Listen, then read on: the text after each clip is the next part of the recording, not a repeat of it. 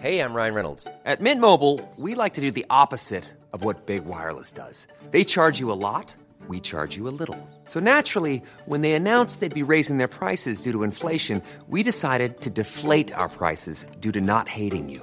That's right. We're cutting the price of Mint Unlimited from $30 a month to just $15 a month. Give it a try at mintmobile.com slash switch. $45 upfront for three months plus taxes and fees. Promo rate for new customers for limited time. Unlimited more than 40 gigabytes per month. Slows. Full terms at mintmobile.com.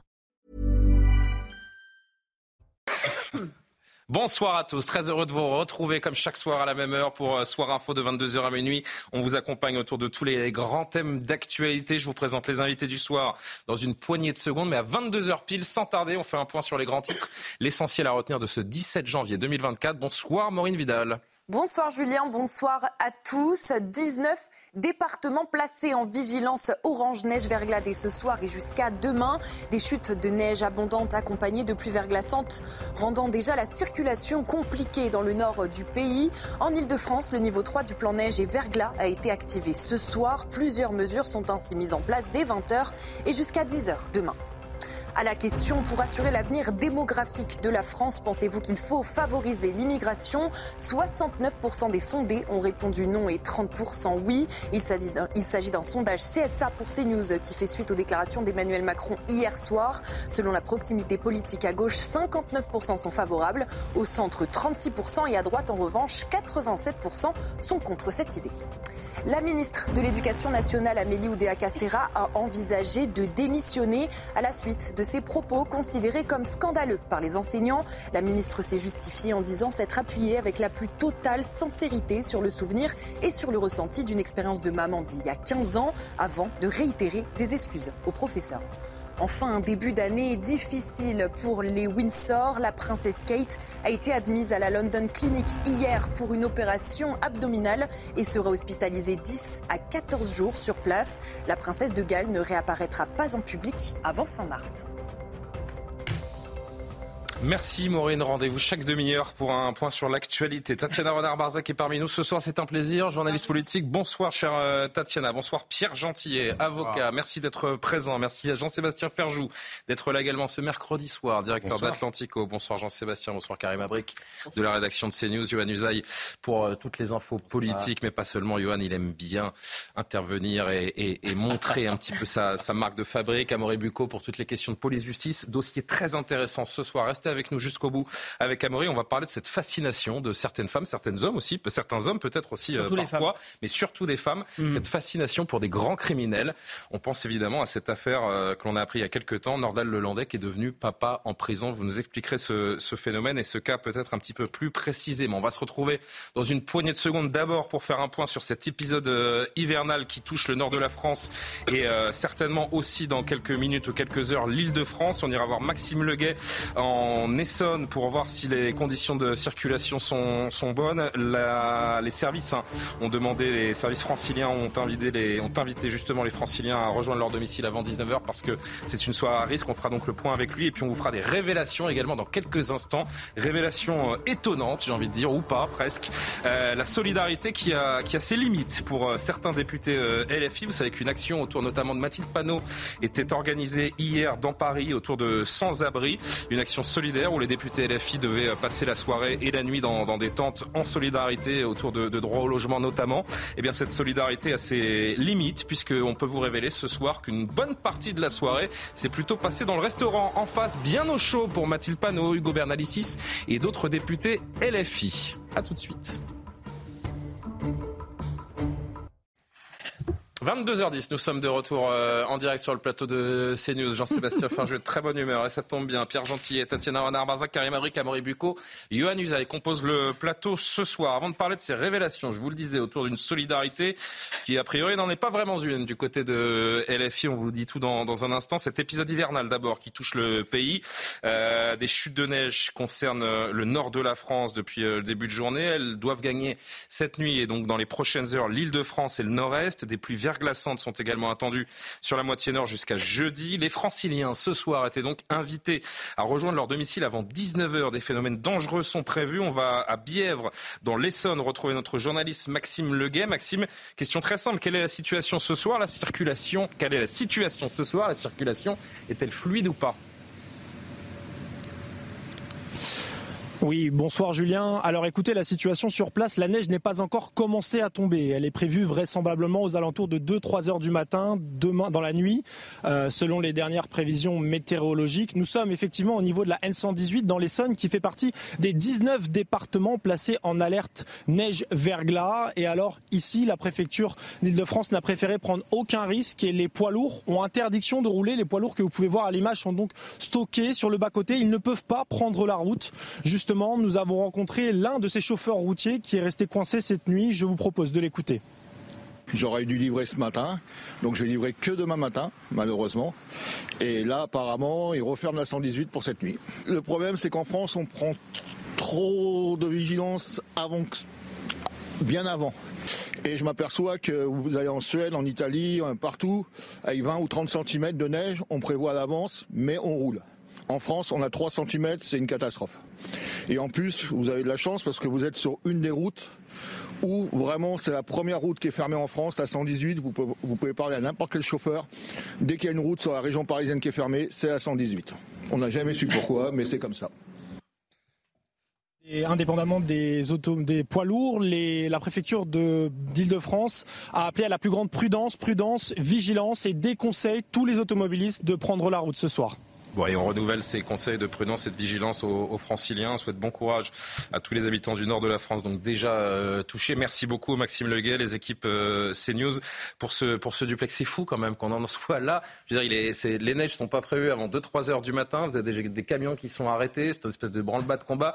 J'ai envie presque quand même de me tourner d'abord vers Karima, parce que Karima qui nous vient, comme chacun sait, du Québec, où 3 cm de neige, c'est quasiment l'été.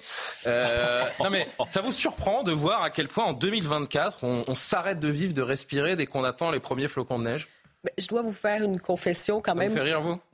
Bon, vous savez, les Québécois, on, vous aime beaucoup, euh, les Français, on aime beaucoup la France et tout ça, mais quand on voit des vidéos qui arrivent et qu'il y a un, deux centimètres de neige et que c'est la panique totale, et franchement... Mais parce qu'on n'est pas armé comme vous. C'est ça la différence. C'est que vous, c'est chasse-neige dans tous. C'est quand même année après année après année, donc ça, nous fait sourire un peu. Cela étant dit, comme je vis en France maintenant, je, comprends quand même la situation. Effectivement, les, gens n'ont pas de, pneus d'hiver, de pneus à neige, parce que la, bon, la météo ne, ne l'exige pas nécessairement. Hein. C'est quand même euh, vraiment épisodique, ce, genre d'épisode de, météo un peu euh, difficile, disons-le ainsi.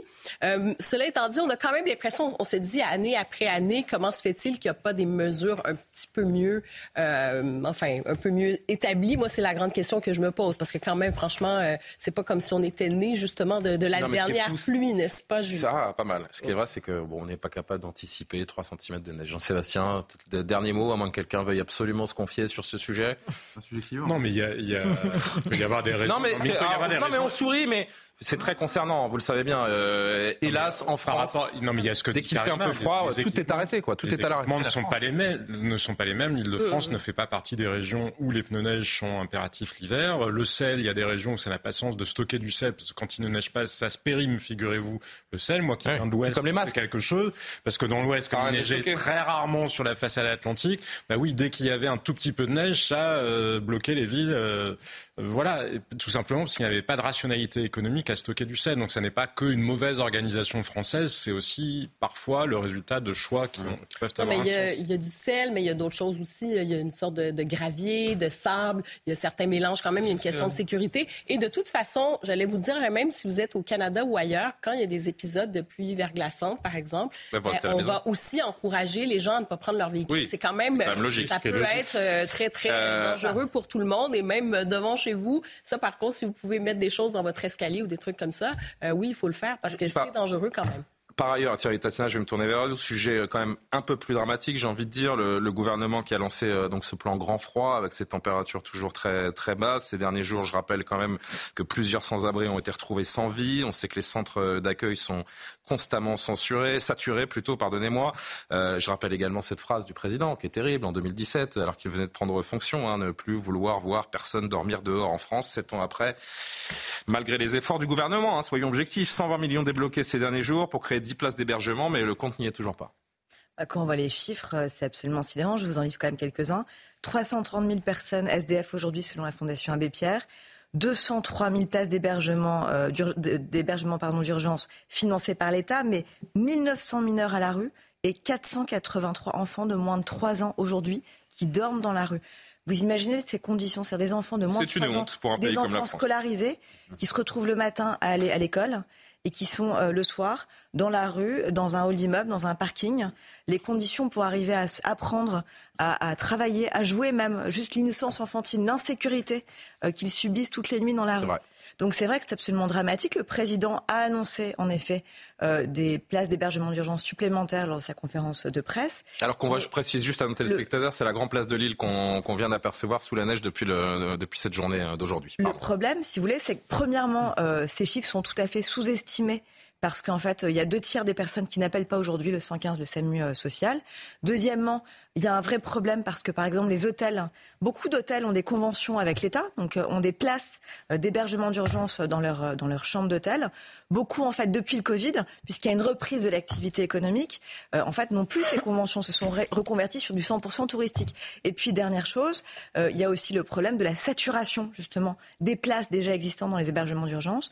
Donc, il y a une urgence et, du coup, on en vient à des réquisitions. L'obligation, à un moment donné, si vous voulez, de réquisitionner des logements vides. C'est une aberration qui est autant de logements vides, et je pense notamment 130 000 à logements notre vides à Paris. à notre capitale, à nos bureaux et à nos logements vides, et autant de gens dans Une la rue. solution pire que le. Non, mais je dis pas que c'est la solution. Je rappelle le Bah, chiffre de logements vides en, France. Non, mais quand- Johan, un mot parce que je voudrais qu'on parle de une ces révélations qu'on va vous faire sur euh, LFI et cette façon de marquer la, la solidarité avec les sans-abri euh, qui est assez affligeante. On va tout vous expliquer dans une minute. Johan. Moi, sur la, réquisi- sur la réquisition des logements vides, je suis en désaccord complet avec Tatiana parce que le- droit. la propriété privée, quand même, on a le droit d'avoir un appartement. Non, mais il y a des logements. Non, non, je parle pas des appartements, je parle des il y a bureaux. 20 000 logements vides des depuis bureaux, plus de deux ans. notamment à Paris, de superficies qui ne servent à rien à personne. Et on pourrait peut-être envisager des solutions de courte durée quand il y a des périodes hivernales froides à ce point-là.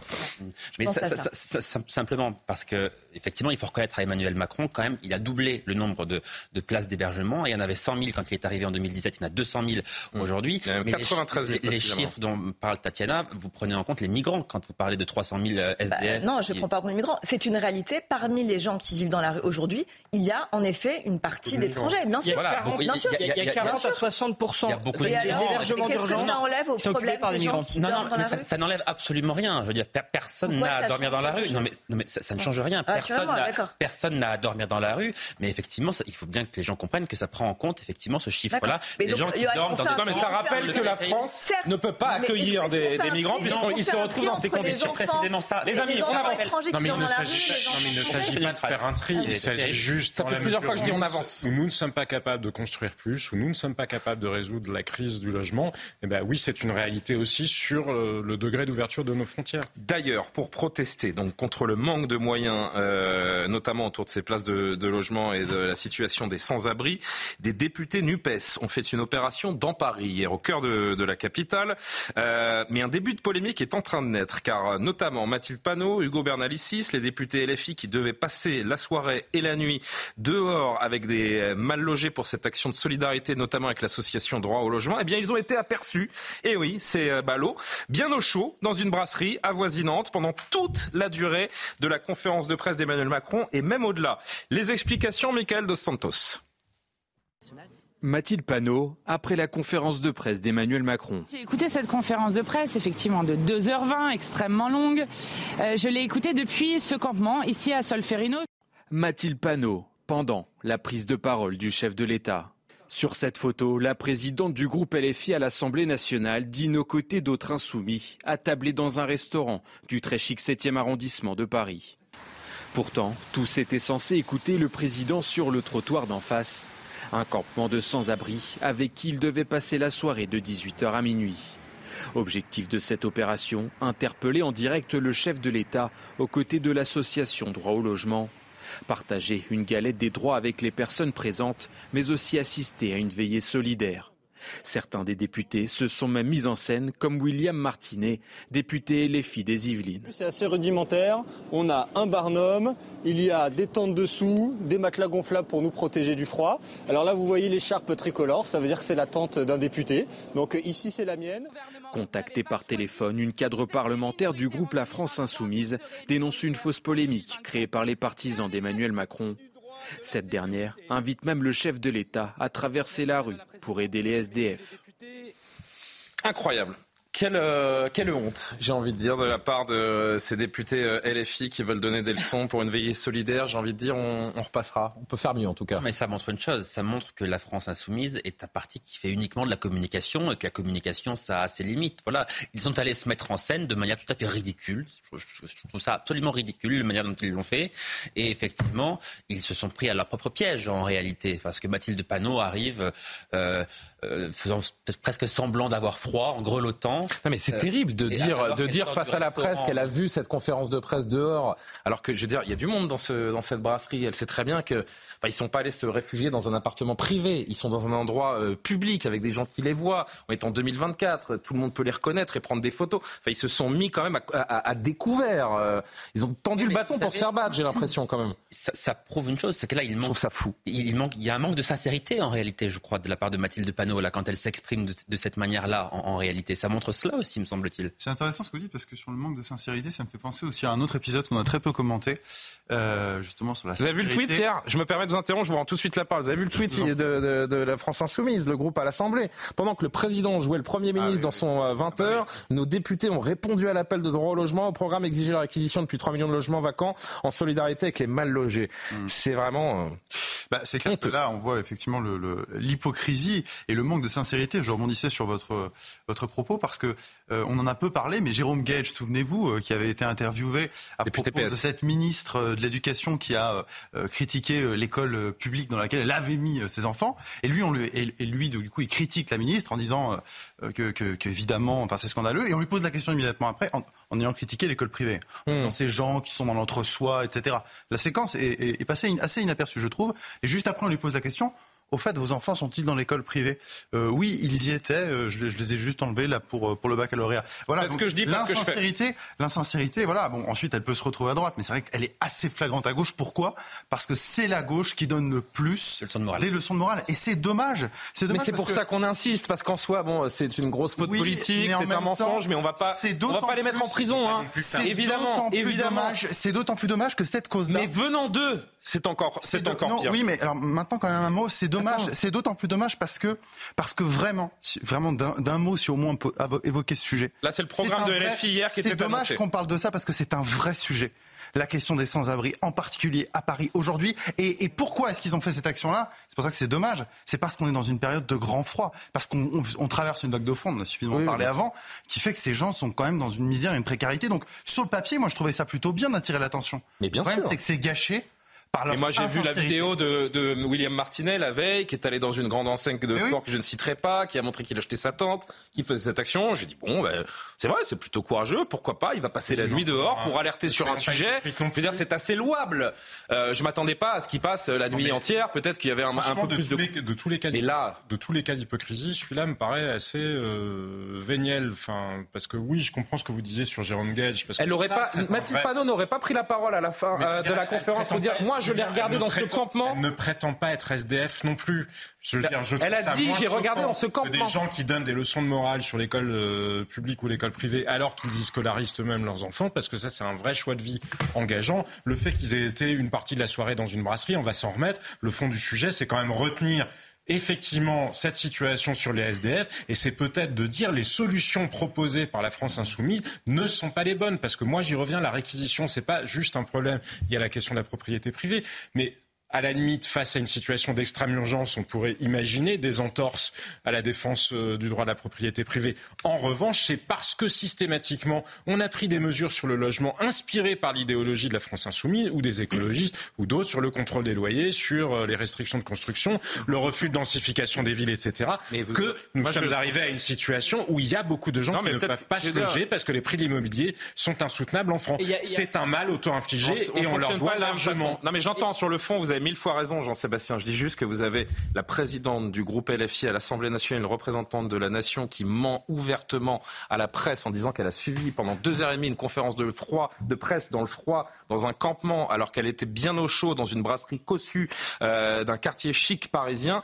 Pardon, c'est en effet, c'est peut-être pas un sujet de fond sur lequel il faut s'attarder des heures, je suis d'accord. Mais je trouve ça scandaleux. Ce serait un député LR, RN qui aurait fait ça, ce serait en une de Mediapart. Je vous rassure, Mediapart n'en parlera pas demain. Non, mais il y a un autre problème de fond avec la France Insoumise, et c'est exactement aussi le cas avec ces associations comme la DAL, le droit au logement, qui sont des associations quand même, il faut le dire, qui veulent ouvrir les vannes des frontières. Oui, oui, mais c'est pas le procès du DAL là. C'est pas le procès du DAL, euh, Amaury. Non, non, non, non. C'est le, procès de cette, aussi de ces gens, pour moi, qui ont une certaine hypocrisie parce qu'ils veulent ouvrir les vannes. Je vous dis le Oui, mais c'est pas le sujet. Attendez, les, les étrangers en situation régulière. Je finis, je finis ma phrase. Oui. Moi, c'est ce mensonge qui m'aurait En situation régulière représentent 40 à 60 des 203 000 personnes qui occupent les hébergements d'urgence. Oui, oui. Énorme. Moi, je vous parle d'un mensonge d'une députée française hier. Le problème de fond, il est important. C'est plus important de parler de ça, euh, Julien, que juste du mensonge de manière bon Bah écoutez, mais si, vous, si ça vous plaît que des députés de la nation vous mentent euh, euh, sur. Euh, en même temps, pardonnez-moi, c'est pas, pas, uniquement le lot de la France insoumise. Moi, j'ai l'impression que depuis quelques temps, l'insincérité est légion. C'est de la manipulation. Encore, il n'y a pas longtemps, excusez-moi, même ailleurs, hein, Rachida Dati et Emmanuel Macron en 24 heures. Emmanuel Macron à la conférence de presse qui dit non, il n'y a pas eu de deal. Le lendemain sur France Inter, je suis candidate à la mairie de Paris. Donc les gens qui nous écoutent doivent se dire ça. Et après on s'étonne qu'on s'éloigne de la politique. Bah en fait, voilà. on, est Allez, deux derniers mots, Tatiana et Karima. On est, dans la, on est dans la politique. Oui. Allez-y, allez-y. Allez non, dire, on est dans la politique du spectacle et vous savez ça, à quoi ça me fait penser? Quand il y a eu les mouvements, rappelez-vous, Occupy, euh, Wall Street, euh, le mouvement aussi, ici c'était euh, Nuit debout. Ben, on voyait souvent cette, cette on prend la cause et on la remet justement dans le filtre, ce filtre de spectacle politique. Et c'est pour ça aussi qu'il y a ce décrochage envers la classe politique, le décrochage aussi de confiance envers les élites politiques. Parce que, bon, moi, je ne ferai pas de procès à des politiques qui décident d'aller au restaurant, mais dans ce cas-ci, il y a quelque chose un peu odieux. Euh, parce qu'effectivement, on, se dit, il y, a quelque, il, y a, il y avait une occasion de mettre la lumière sur le du problème. mépris pour les sans-abri. Exactement. Donc, il y a quand même... C'est plus cet aspect-là qui... Je pense qu'il y a quand même un vrai sujet. Moi, je suis pas d'accord. Il y a un vrai sujet. Euh, je suis d'accord pour le coup avec Amaury. Il y a un vrai sujet. Et puis avec une partie de ce que disait aussi euh, Jean-Sébastien, euh, ça pointe quand même vraiment la question du logement. Pardon, mais on est face à une crise absolue du logement. Et ça, pour une partie ce que vous disiez, Jean-Sébastien, je suis tout à fait d'accord. Et c'est un angle mort aujourd'hui, mais un angle mort total de, la politique. Il n'y a même pas de ministère, on est aujourd'hui pas de ministre. Euh, ça a été évoqué hier comme bribe. il y a 120 millions d'euros qui ont été débloqués quand même. Au cours d'une conférence de presse. Oui, mais si vous voulez, il y a quand même une vraie problématique aujourd'hui du logement dans ah le quotidien des Français. L'inflation, par ailleurs, a encore plus précarisé des familles euh, qui se retrouvent aujourd'hui en grande difficulté et parfois d'ailleurs à la rue. Ça fait partie aussi malheureusement de ces nouvelles personnes qui se retrouvent à la rue. Et puis, et puis troisième chose, euh, on évoque le problème du réarmement démographique. C'est aussi une question de cette problématique, la question du logement. Si des, si des parents aujourd'hui ne peuvent pas ou ne veulent pas avoir d'enfants, pour d'autres raisons que l'infertilité, c'est aussi parce que ça coûte d'argent. oui, c'est un vrai sujet. Et donc en cela, on peut leur dire que malgré tout cela, ils ont quand même mis le doigt sur un sujet qui est aujourd'hui extrêmement important et qui est un angle mort. On verra si je suis le seul dans les prochaines heures à être euh, choqué par ce euh, mensonge autour de cette soirée euh, dans ce, dans ce campement de, sans-abri. Passons. de toute façon, tout passe en politique. Hein. C'est bien. C'est bien connu. Euh, quasiment 22h30. Ça, je vais vous montrer dans un instant une image de Jean-Luc Mélenchon qui a été euh, chahuté à son retour du Liban Et bien euh, à l'aéroport tout à l'heure. Mais d'abord le journal. Maureen Vidal.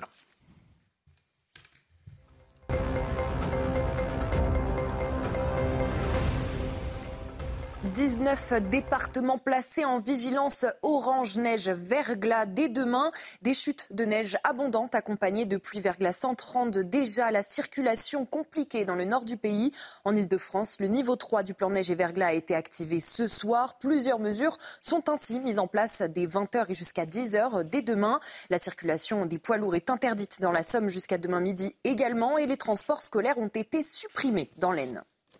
En déplacement sur l'île de la Réunion suite au passage du cyclone Bellal, Gérald Darmanin a annoncé le décret en début de semaine prochaine de la procédure accélérée pour reconnaître l'état de catastrophe naturelle. Le ministre de l'Intérieur promet une action simplifiée et rapide alors que quatre personnes sont mortes sur l'île après les dégâts causés par le cyclone. Une pétition pour dévoiler les visages des voleurs présumés dans les commerces. C'est une proposition du collectif Ralvol, composé de commerçants excédés par les vols à l'étalage à répétition et sans conséquence pour les délinquants. Près de 3000 personnes ont déjà signé cette pétition. Leur but est de lutter contre la récidive dans leurs boutiques en publiant légalement les voleurs en pleine action enregistrés par caméra de vidéosurveillance. Avant de parler, merci beaucoup Maureen. Rendez-vous dans 30 minutes avant de, de parler du nombre d'entrées irrégulières dans l'Union euh, européenne qui atteint des chiffres euh, records. Je voudrais juste que vous voyez cette séquence de Jean-Luc Mélenchon qui est euh, revenu d'un déplacement au Liban accueilli fraîchement par le collectif Nous Vivrons.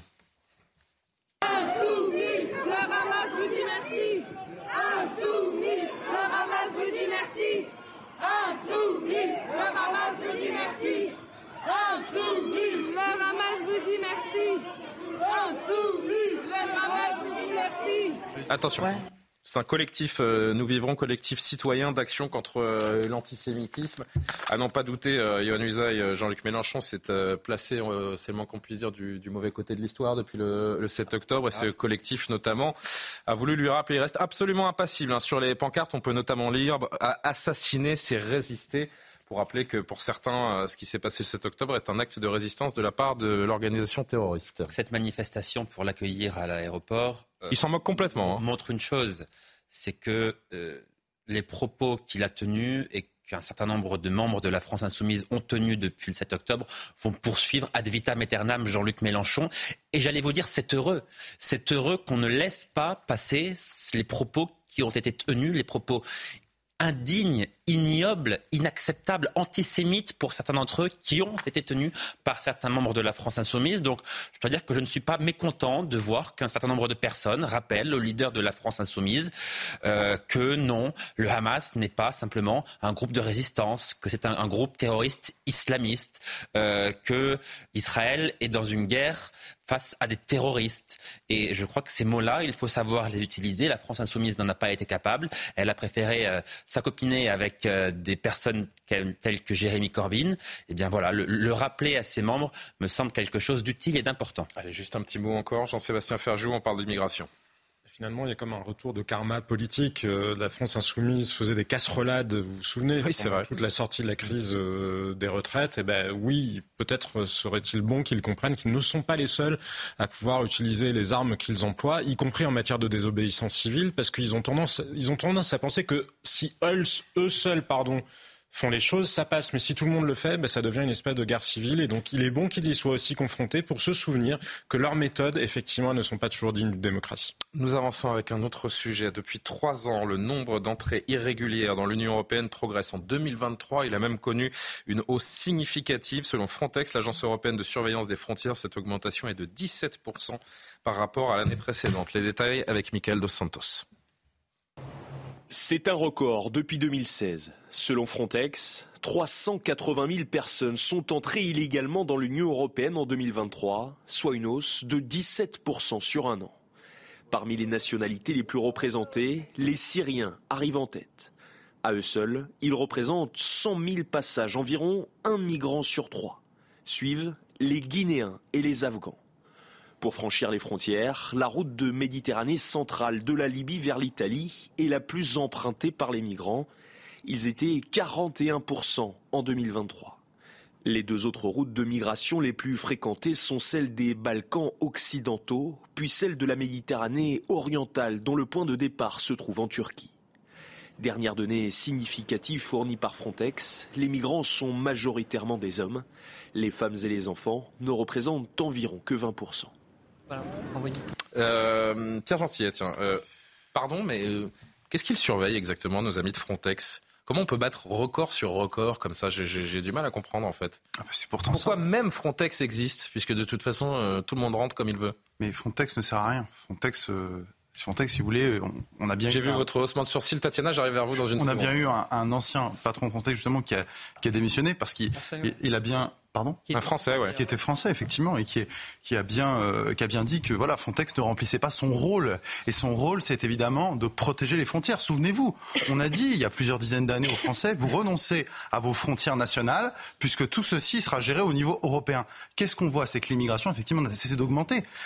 J'utilise le mot, mais c'est spectaculaire. La hausse de l'immigration depuis, on va dire, 5, 6, 7, 8 ans et en particulier sous les années Macron et sous les années Hollande. Mais c'est logique, encore une fois, le continent africain est en train d'exploser démographiquement. À la fin de la, en 2050, selon les projections, il y aura presque un peu plus de 2 milliards d'habitants en Afrique. D'accord? 40% d'entre eux, selon un sondage de 2022, 40% des 18-24 ans, des Africains, veulent venir en Europe. D'après vous, comment tout ceci va se terminer? C'est tout de même assez logique. Donc, euh, si nous ne reprenons pas la maîtrise de notre outil migratoire, parce que Frontex ne le fera pas. J'aimerais bien qu'on repose enfin cette question du moratoire, euh, à la fois de l'espace Schengen évidemment, et puis aussi de, poser enfin la question du retour des frontières nationales. L'Union On n'a rien entendu à ce sujet de la part du président hier. Hein. Mais il ne, non, il ne veut pas aborder. C'est un trou noir de la pensée macroniste, si tant est qu'elle existe, c'est la question migratoire. Or, c'est la question du siècle. C'est la question du siècle. Et pourtant, elle est liée à la natalité, qui est un sujet. Tatiana Renard-Barzac, la natalité qu'on qu'on évoquera juste après, puisqu'en effet tout cela est, lié. Les chiffres, vraiment juste un très vite, parce que je voudrais que la parole tourne plus rapidement. Pour faire comprendre à quel point c'est lié, et c'est rapide.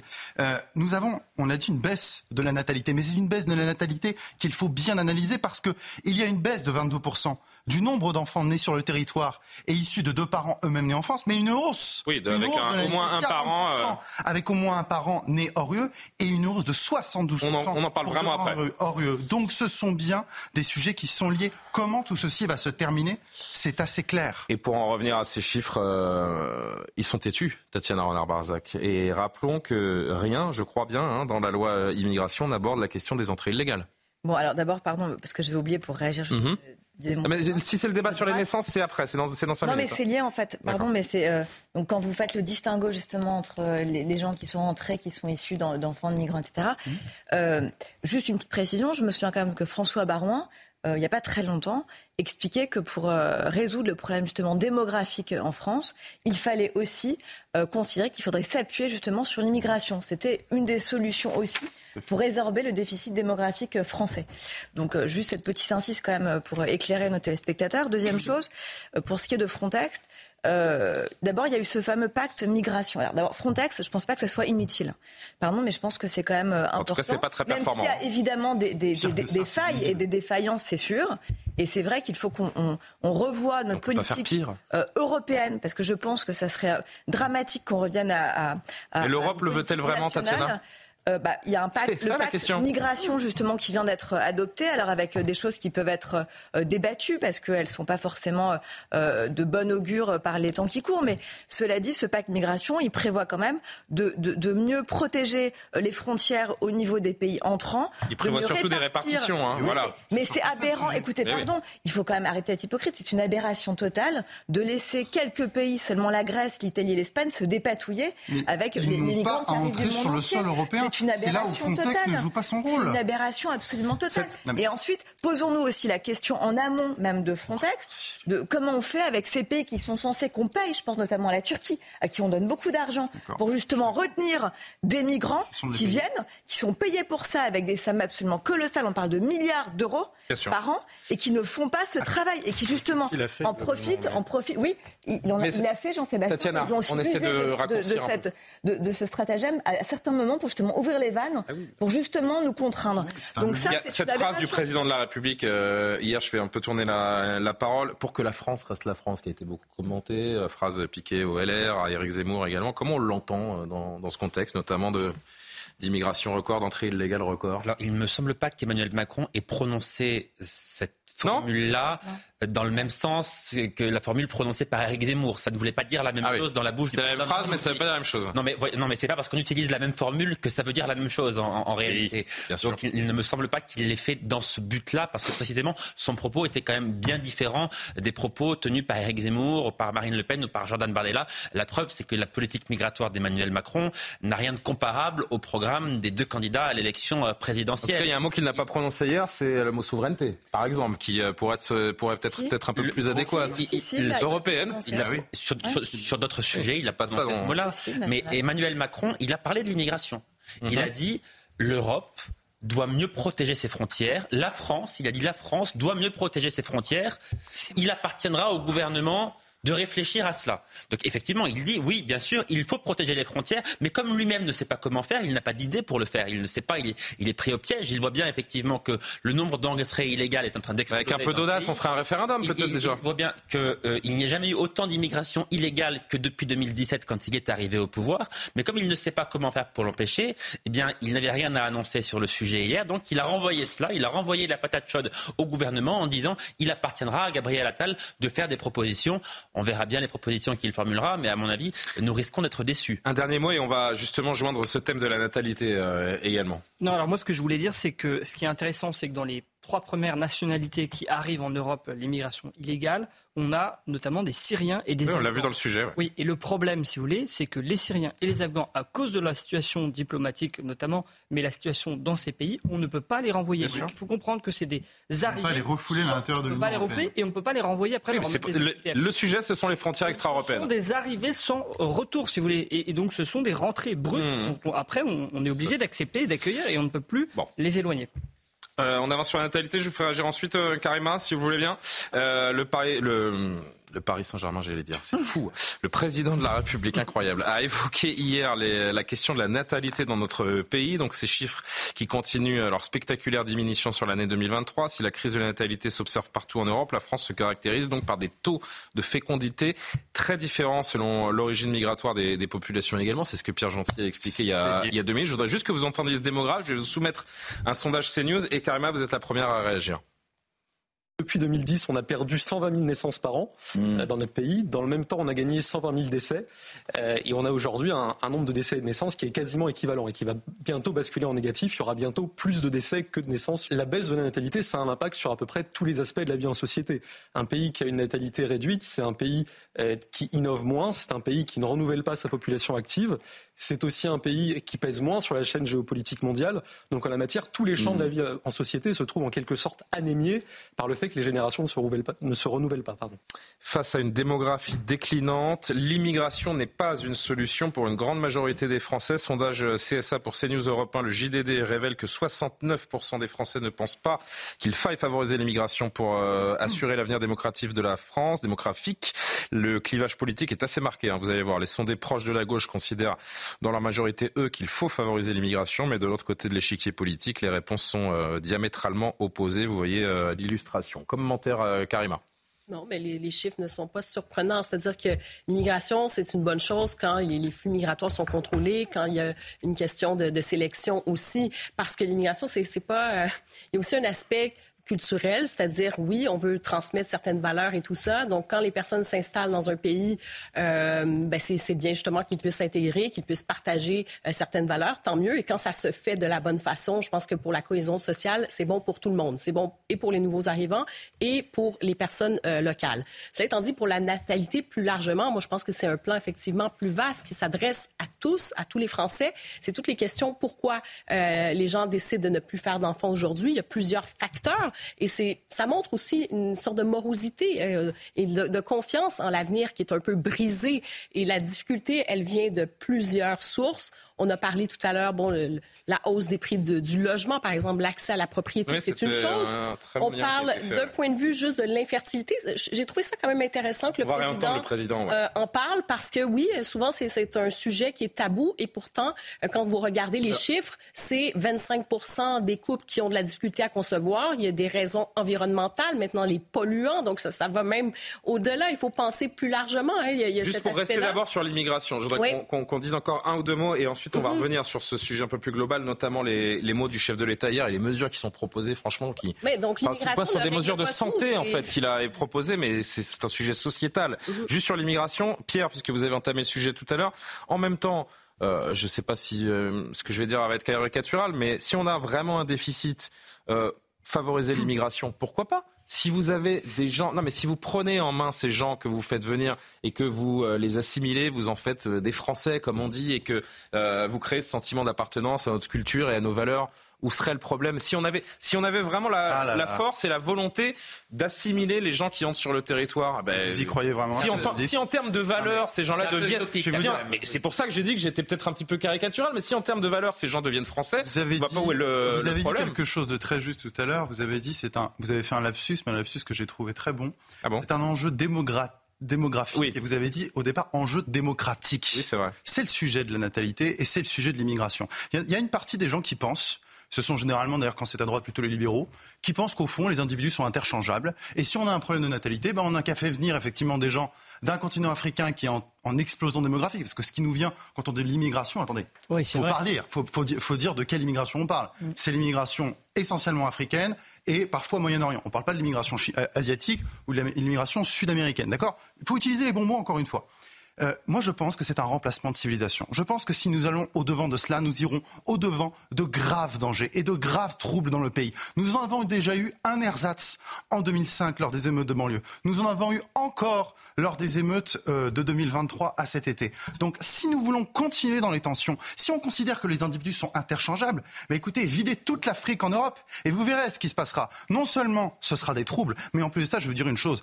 Le peuple français existe. Les peuples européens existent. Ils ont le droit de rester ce qu'ils sont. Ils ont le droit de ne pas être submergés. Comment vous donnez envie aux Français Ils ont le de faire droit des enfants de se maintenir, de maintenir leur spécificité. Pas trop long, les amis, s'il vous plaît. Leur intégrité dans l'histoire, c'est aussi, c'est pour ça que je vous le disais, une question démocratique. Emmanuel Macron qui a évoqué des mesures, Tatiana, vous êtes la suivante à prendre la parole, qui a évoqué des mesures pour relancer les naissances. Écoutez le chef de l'État et vous réagissez. La natalité baisse aussi parce que l'infertilité progresse. Et je parle là d'une forme de tabou du siècle. Mais les mœurs se changent, on fait des enfants de plus en plus tard, l'infertilité masculine comme féminine a beaucoup progressé ces dernières années et fait souffrir beaucoup de couples. Un grand plan de lutte contre ce fléau sera engagé pour permettre justement ce réarmement démographique. On va voir ces, hum, ces mises en place qu'il propose, donc d'un nouveau congé d'abord de naissance qui remplacerait le congé paternel actuel, mieux rémunéré et pour six mois, et puis un plan national de lutte contre l'infertilité. Il faudra m'expliquer peut-être dans un deuxième temps ce que, ça, ce que ça veut dire et comment ça se concrétise. Mais comment, simplement, euh, on donne envie aux Françaises ou aux Français de faire des enfants, euh, Tatiana? Ce que je disais tout à l'heure en parlant notamment du logement. je c'est très bien. Euh, je trouve que c'est très important. Je suis pas sûr que ça s'arrête là. C'est très intéressant. D'abord, mais non, il y, a pas, c'est pas que le logement. Hein, donc je vais développer mon, mettez mon propos rapidement, ne vous inquiétez pas. Euh, première chose, il y a évidemment la question du logement, mais il y a surtout la question de l'accueil de la petite enfance. Le sujet de développer un service public de la petite enfance. Vous avez un enfant en bas âge, c'est mon cas aussi. On a tous vécu cette galère du mode de garde d'un enfant de moins de 3 ans et qui plus est à Paris. C'est un enfer parce qu'il n'y a pas assez d'assistants maternels, il n'y a pas de place en crèche euh, très souvent malheureusement pour certains parents, et donc c'est absolument dramatique. Donc ça oui, c'est une vraie question. Le logement, l'accueil de, ces enfants. Euh, donc ça, c'est les deux choses. Ensuite, la question de, du congé maternité pardon, euh, raccourci. Je pense que pourquoi pas, s'il est mieux payé. Et allongé en l'occurrence pour le père, là. Et allongé pour le père. Sauf que le problème, c'est quoi? Le problème, si vous voulez, c'est d'abord, il y a beaucoup de parents qui ne peuvent pas prendre de congé maternité. Premièrement, pour des raisons professionnelles. Deuxièmement, euh, je trouve que c'est absolument aberrant euh, de lier le fait que plus le congé maternité va être court, plus les femmes vont venir sur le marché du travail. Ça, c'est encore un autre impensé pour une simple et bonne raison. C'est que si on voyait les choses différemment et qu'on se disait aussi qu'il y a un problème aujourd'hui de toute façon en France avec le retour sur le marché du travail des femmes enceintes et tout simplement même des femmes quand elles annoncent leur grossesse à leur employeur, ça, c'est un souci. C'est un petit peu moins vrai en 2024, il y a quelques années. Euh... Il y a une vraie discrimination à l'embauche parfois dans certains secteurs pour des femmes à qui la première chose qu'on demande, c'est est-ce que vous comptez avoir un enfant? Non, c'est une vraie problématique. Je suis désolée, Julien, donc non. Non, non mais je ne dis pas, je ne pas. C'est un vrai impensé. Après, pour ce qui est du plan pour euh, lutter contre la fertilité, contre l'infertilité, ça c'est absolument. Alors qu'est-ce qu'il y a derrière ce plan? Je ne sais pas si vous avez creusé un peu, mais quel est le projet en fait? C'est très intéressant parce que c'est un rapport qui avait déjà été remis en fait euh, à Olivier Véran il y a quelques années. L'infertilité euh, masculine et féminine. Hein. Exactement, parce que des scientifiques avaient planché sur la question, s'étaient rendu compte que c'était une vraie problématique. Il y a quand même un Français, un couple pardon sur quatre un couple sur quatre qui a des problèmes d'infertilité. C'est quand même énorme. On, a tous. On a, alors, c'est ça le problème, c'est qu'hier soir, à mon sens, Emmanuel Macron n'a pas du tout pointé justement les vraies raisons qui étaient d'ailleurs dans ce rapport. mais surtout, pardon, juste restons sur ce plan. Qu'est-ce qu'il y a dedans? Quel est le projet? Bah, Quelles sont les mesures? Il y, avait des mesures, y avait des mesures qui étaient proposées. Bien sûr, la prévention dans, les problèmes de, dans les perturbateurs endocriniens, dans la question euh, des, des pesticides. Euh, dans la question des modes de vie aujourd'hui urbains. Tout ça, ça, ça, joue aussi, ça rentre en ligne de compte dans la fertilité. Et ça, ça fait partie aussi des problématiques médicales qui sont avancées. Donc ça, c'est une, une, vraie question Tatiana, aussi. Une petite et question. puis ensuite, il y a une autre question, pardon. Non, je, je, je juste, demandais ouais. juste parce que justement, vous parliez de, l'infertilité. Vous avez l'air de connaître un peu le. Bah, on a tous des amis en fait autour de nous qui n'ont oui. pas, qui ne sont pas arrivés à avoir des enfants, qui ont un problème. Bien voilà. sûr. Est-ce que c'est lié au fait aussi qu'on ne fait pas des enfants plus tard? Est-ce que si, on est bien sûr, évidemment. Bah oui, parce que plus vous vieillissez, moins vous êtes. On fait les enfants plus tard pour des raisons. Mais ça fait aussi partie de ce que j'avais dit aussi. On fait aussi, on fait des enfants plus tard pour des raisons aussi financières. Mais attendez, moi je comprends pas parce que non mais attendez, Tatiana, moi j'entends et le raisonnement est très clair, mais il y a que les Français qui sont touchés par l'infertilité? Non, puisqu'on nous dit que les familles d'origine étrangère font plus d'enfants. Pas du tout, pas du tout. Il n'y a pas que les Français. En Europe, on a un problème d'infertilité. Vous le voyez bien. Il y a un énorme problème. Mais un, et pas le même âge, bien sûr. Mais, en, en, vous disiez, en Afrique, par exemple, on fait des enfants extrêmement jeunes. En France, on fait des enfants de plus en plus vieux, de plus en plus tard. Oui, c'est ça. C'est aussi un ça n'est pas, non, mais il y a pas, il y a pas, non, mais il est, il est relativement absurde de la part du président de la République de résumer l'enjeu démographique à la crise de l'infertilité. Ce sont deux bien sujets sûr. qui n'ont pas grand-chose à voir. Bah, je pense ça. que la crise de l'infertilité est un vrai sujet oui. À traiter, notamment en rappelant, et c'est ce qu'il y avait dans les propositions du plan qui avait été présenté à Olivier Véran, en rappelant notamment dans la scolarité que effectivement l'âge biologique permet d'avoir des enfants plus jeunes, là où les choix sociétaux ou les choix culturels font que nous les avons plus tard. Après, sur la crise démographique, je pense qu'il y a très peu de choses qui peuvent, qui peuvent fonctionner. On l'a vu en Scandinavie, on l'a vu en Scandinavie notamment parce que toutes les mesures qui ont été mises en place pour aider les femmes ne se sont pas traduites par une hausse du nombre d'enfants, ce qui ne veut pas dire qu'il ne faille pas le faire parce que le confort de vie des familles, c'est un enjeu en soi au-delà de la natalité. Ce que Viktor Orban a mis en place en Hongrie n'a pas véritablement permis de relancer la démographie, hongroise. Et tous les démographes vous diront qu'il y a des mystères. Pourquoi est-ce qu'en 1942, au tournant, dans une année où il n'y a aucun espoir, est-ce que c'est le début, du baby-boom qu'on a vu Partout dans le monde, personne n'est capable de l'expliquer et nous ne sommes pas non plus capables d'expliquer pourquoi, à l'heure actuelle, il y a une chute aussi impressionnante de la natalité. dans Laissez les nos utérus en paix. Voilà ce qu'on peut entendre euh, également euh, du côté, euh, par exemple, de la présidente de la Fondation des femmes, Anne-Cécile Maillefer, sur son, euh, sur son compte Twitter. Il y a aussi cette, euh, cette Mais comme si idéologie, seules les femmes décidaient d'avoir des Attendez, enfants. non, j'ai- de réarmement. Il me reste Et juste 50 le terme secondes. Il me reste réarmement 50 secondes, démographique, Tatiana. en parlant de l'utérus des femmes, c'est dramatique. Euh, Karima.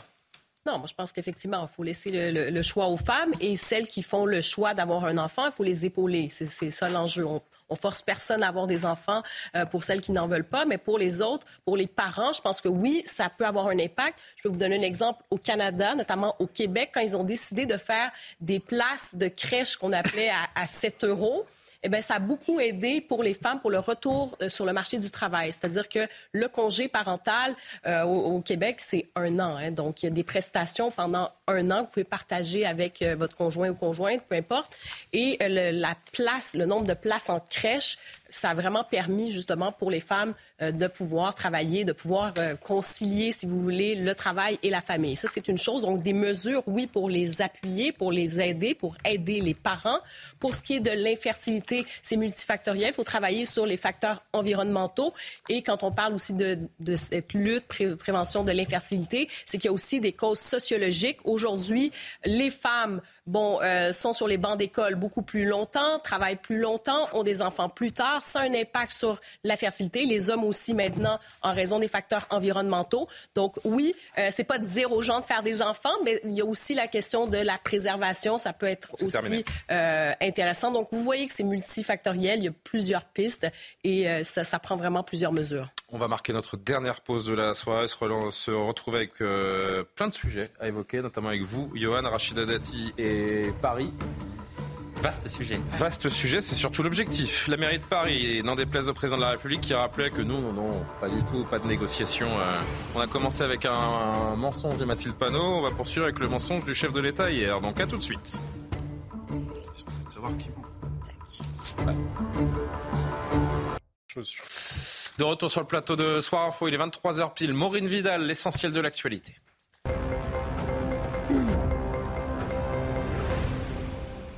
19 départements placés en vigilance orange neige verglas dès ce soir et jusqu'à demain.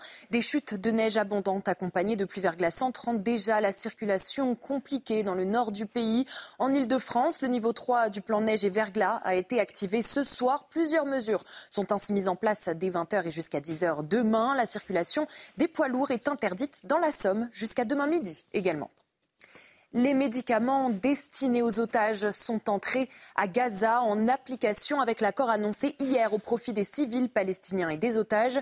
Une annonce du ministère des Affaires étrangères du Qatar. 132 personnes sont toujours détenues dans la bande de Gaza. Un début d'année difficile pour les Windsor. La princesse Kate a été admise à la London Clinic hier pour une opération abdominale et sera hospitalisée 10 à 14 jours sur place. La princesse de Galles ne réapparaîtra pas en public avant fin mars. Le roi Charles III va également subir une intervention la semaine prochaine pour hypertrophie de la prostate, un problème bénin mais qui empêchera le souverain britannique d'assurer ses engagements publics durant quelques temps. Merci beaucoup Maureen Vidal. On vous retrouve dans 30 minutes pour un nouveau point euh, actualité. Jean-Sébastien Ferjou, Tatiana Renard-Barzac, Pierre Gentillet, Karim Abric, Yoann Usaï. Amaury Bucco, c'est le plateau du soir et on poursuit nos thématiques en parlant de Rachida Dati. Yoann Usaï, je me tourne vers vous. Emmanuel Macron est revenu hier soir sur la nomination de Madame Dati, donc au ministère de la Culture, une nomination qui a surpris beaucoup de monde. Ça, c'était il y a une semaine. Pourtant, le président le jure. Il ne lui a rien promis pour la convaincre de rejoindre le gouvernement, évidemment. Non, absolument rien, Julien. Si Rachida Dati a accepté d'entrer au gouvernement, c'est uniquement pour son intérêt porté à la culture. Ce ministère, elle en rêvait, elle y pensait matin, midi et soir. Emmanuel Macron a finalement exaucé son rêve. Son objectif, désormais, c'est donc de se consacrer entièrement euh, à sa tâche. C'est bien cela, Rachida Dati. L'objectif, c'est Paris. Moi, j'ai une volonté, c'est de rassembler tous ceux qui veulent que ça change à Paris. Je suis déterminée, vous le savez. Donc ça ne change rien. Vous serez candidate à la mairie de Paris? C'est dans trois ans, bien sûr. Je l'ai toujours dit. Enfin, je suis élue parisienne, je l'ai été en 2020. Eh ben, on va recommencer. Et je l'ai été. Avec Renaissance, et, je l'ai été, et je l'ai été en vent, dans les vents contraires. Avec les résultats qu'on connaît, oui, je fédérerai, je rassemblerai tous ceux qui veulent qu'à Paris, ça change. Alors excusez-moi Julien, je, me suis trompé. L'objectif de Rachida Dati, en réalité, ça n'est pas la culture, c'est la mairie de Paris. Ah, On le comprend. Mais alors pourquoi cette entrée au gouvernement? On va poser la question au président de la République. Monsieur le président de la République, quand vous avez offert le ministère de la Culture à Rachida Dati, est-ce que vous avez parlé de Paris? Nous n'avons pas parlé de Paris. Vous aurez du mal à me croire quand je vous dis ça. Mais c'est vrai. Alors, effectivement, vous avez raison, on ne vous croit pas. Je vous le disais dès la semaine dernière, si Rachida Dati a accepté d'entrer au gouvernement, c'est parce qu'Emmanuel Macron lui a fait une promesse. Alors dites-nous, Monsieur le Président, les yeux dans les yeux, que souhaitez-vous vraiment pour Paris? C'est qu'un électeur puisse avoir les mêmes droits et compter autant à Paris qu'à Amiens, à Besançon ou ailleurs. Et donc que le gouvernement et le Parlement puissent décider d'une réforme en profondeur de la loi Paris-Lyon-Marseille pour revenir au droit commun. Ça, je pense que c'est la bonne chose. C'est la seule chose qui me concerne pour Paris. Le reste, je sais qu'elle mettra son talent, son énergie et tout le reste au service de la culture, de ceux qui la servent et de ceux qui veulent aussi y avoir droit. Alors Emmanuel Macron veut donc une réforme du mode de scrutin à Paris et c'est là que tout s'éclaire, Julien, car le mode de scrutin actuel désavantage fortement la droite. Aujourd'hui, ce sont les conseillers de Paris qui élisent le maire de la capitale en passant au suffrage universel direct. Ce sont toutes les cartes qui seront rebattues à Paris. D'ailleurs, Anne Hidalgo et ses proches l'ont bien compris. C'est pour cela qu'ils mitraillent Rachida Dati depuis son arrivée au ministère de la Culture. Le PS parisien parle d'un tripatouillage électoral. La gauche est amère et inquiète et ça ne va pas beaucoup mieux à droite. Les Républicains auront un candidat au municipal à Paris qui ne sera pas Rachida Dati. C'est ce que dit aujourd'hui Olivier Marlex, le patron des députés euh, LR. Olivier Marlex qui évoque même la possibilité d'envoyer un huissier à la ministre de la Culture pour lui signifier son expulsion des Républicains car elle n'en démord pas. Elle est et restera toujours LR. D'où cette légère tension cet après-midi à l'Assemblée nationale. Je sais, justement, par mon expérience, moi, je n'ai hérité de rien. Monsieur Marlex.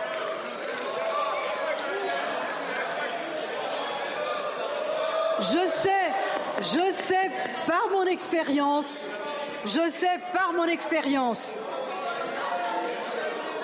que l'émancipation, que l'intégration, je sais ça vous parle pas, que la liberté, passe par la culture.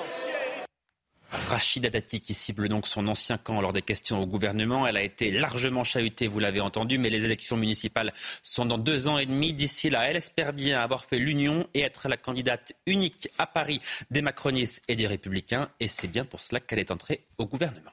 Tatiana Renard-Barzac, merci Johan. Espérer être la candidate unique de la droite et du camp présidentiel, c'est ce qui a poussé euh, Rachida Dati à entrer au gouvernement? On va pas se... On va pas se voiler la face. Notamment, notamment. Euh, cela dit, je constate encore une fois. C'est un marchepied, le ministère de la Culture? C'est un, un marchepied, oui, oui, évidemment, pour euh, ses prétentions pour la mairie de Paris. Cela dit, c'est aussi pour elle quelque chose d'intéressant et d'important. Mais euh, bon, d'abord, je salue la chronique de Yann qui était euh, très bien faite. Chapeau bas. Chapeau je, veux, je, veux, dire, je aux téléspectateurs quand même que le petit clin d'œil là de, de Rachid Dati, c'est parce que Olivier Marlex, c'est le fils d'Alain Marlex, hein, il faut quand même le dire. Donc d'où la question de l'héritage. Et donc je constate du coup qu'il vaut mieux pas avoir Rachid Dati face à soi. Je sais pas si vous avez entendu ce matin quand elle expliquait sur RTL qu'elle attendait qu'on lui envoie une OQTF euh, pour partir de LR, puisqu'elle considère ah bah qu'elle n'était pas exclue. On savait qu'il y aurait des punchlines sur punchline avec elle et on n'est pas déçus. Et ça donne le ton tout de suite. Alors autant vous dire que chez les LR, ils sont absolument furax. Hein. On a compris d'Eric Olivier Marleix sa réaction dès ce matin en expliquant justement qu'il voulait envoyer les huissiers. Euh, et, et, le mot d'ordre, c'est le suivant. Quand vous parlez euh, en off avec euh, ceux de LR, premièrement, c'est euh, acquis qu'elle est exclue, c'est-à-dire qu'il n'y a pas de débat à ce sujet. Et deuxième chose, pas question de se laisser imposer par le gouvernement le choix de notre candidat pour les prochaines municipales à Paris. Donc pour eux, il n'y a pas d'accord possible avec les macronistes. Ce que pourtant Rachida Dati a fait entendre, sous-entendre, puisqu'elle fait comprendre, elle a fait fuiter des discussions avec des élus du Conseil de Paris, euh, faisant comprendre qu'elle cherchait justement à faire du Macron, c'est-à-dire à essayer d'avoir une majorité, euh, euh, d'une majorité plurielle. Et les LR disent sûrement pas. En revanche, quand vous leur demandez. aujourd'hui en entrant au gouvernement pour briguer cette mairie de Paris que la veille, le, alors qu'elle était. Le souci pour les Républicains aujourd'hui, ça va être de trouver un candidat, une candidature unique, parce que pour l'instant, autant vous le dire, il n'y a pas du tout de nom qui émerge. Et quand vous leur posez la question, c'est c'est pas tout de suite les élections, mais ça pose quand même une petite question aussi sur qui vont mettre face à la machine de guerre à Dati. C'est Anne Hidalgo qui doit être. Ah bah, elle, tremble. Agacée, euh, elle tremble. tremble depuis l'hôtel de ville euh, de la mairie de Paris. Euh, de Paris pardon. Quand le président dit qu'il n'a pas parlé de Paris avec Rachida Dati, vous le trouvez crédible? Non. Mais je pense que je suis pas le seul, à mon avis, ici. Euh, il n'y a pas de nulle sur ce plateau, d'ailleurs.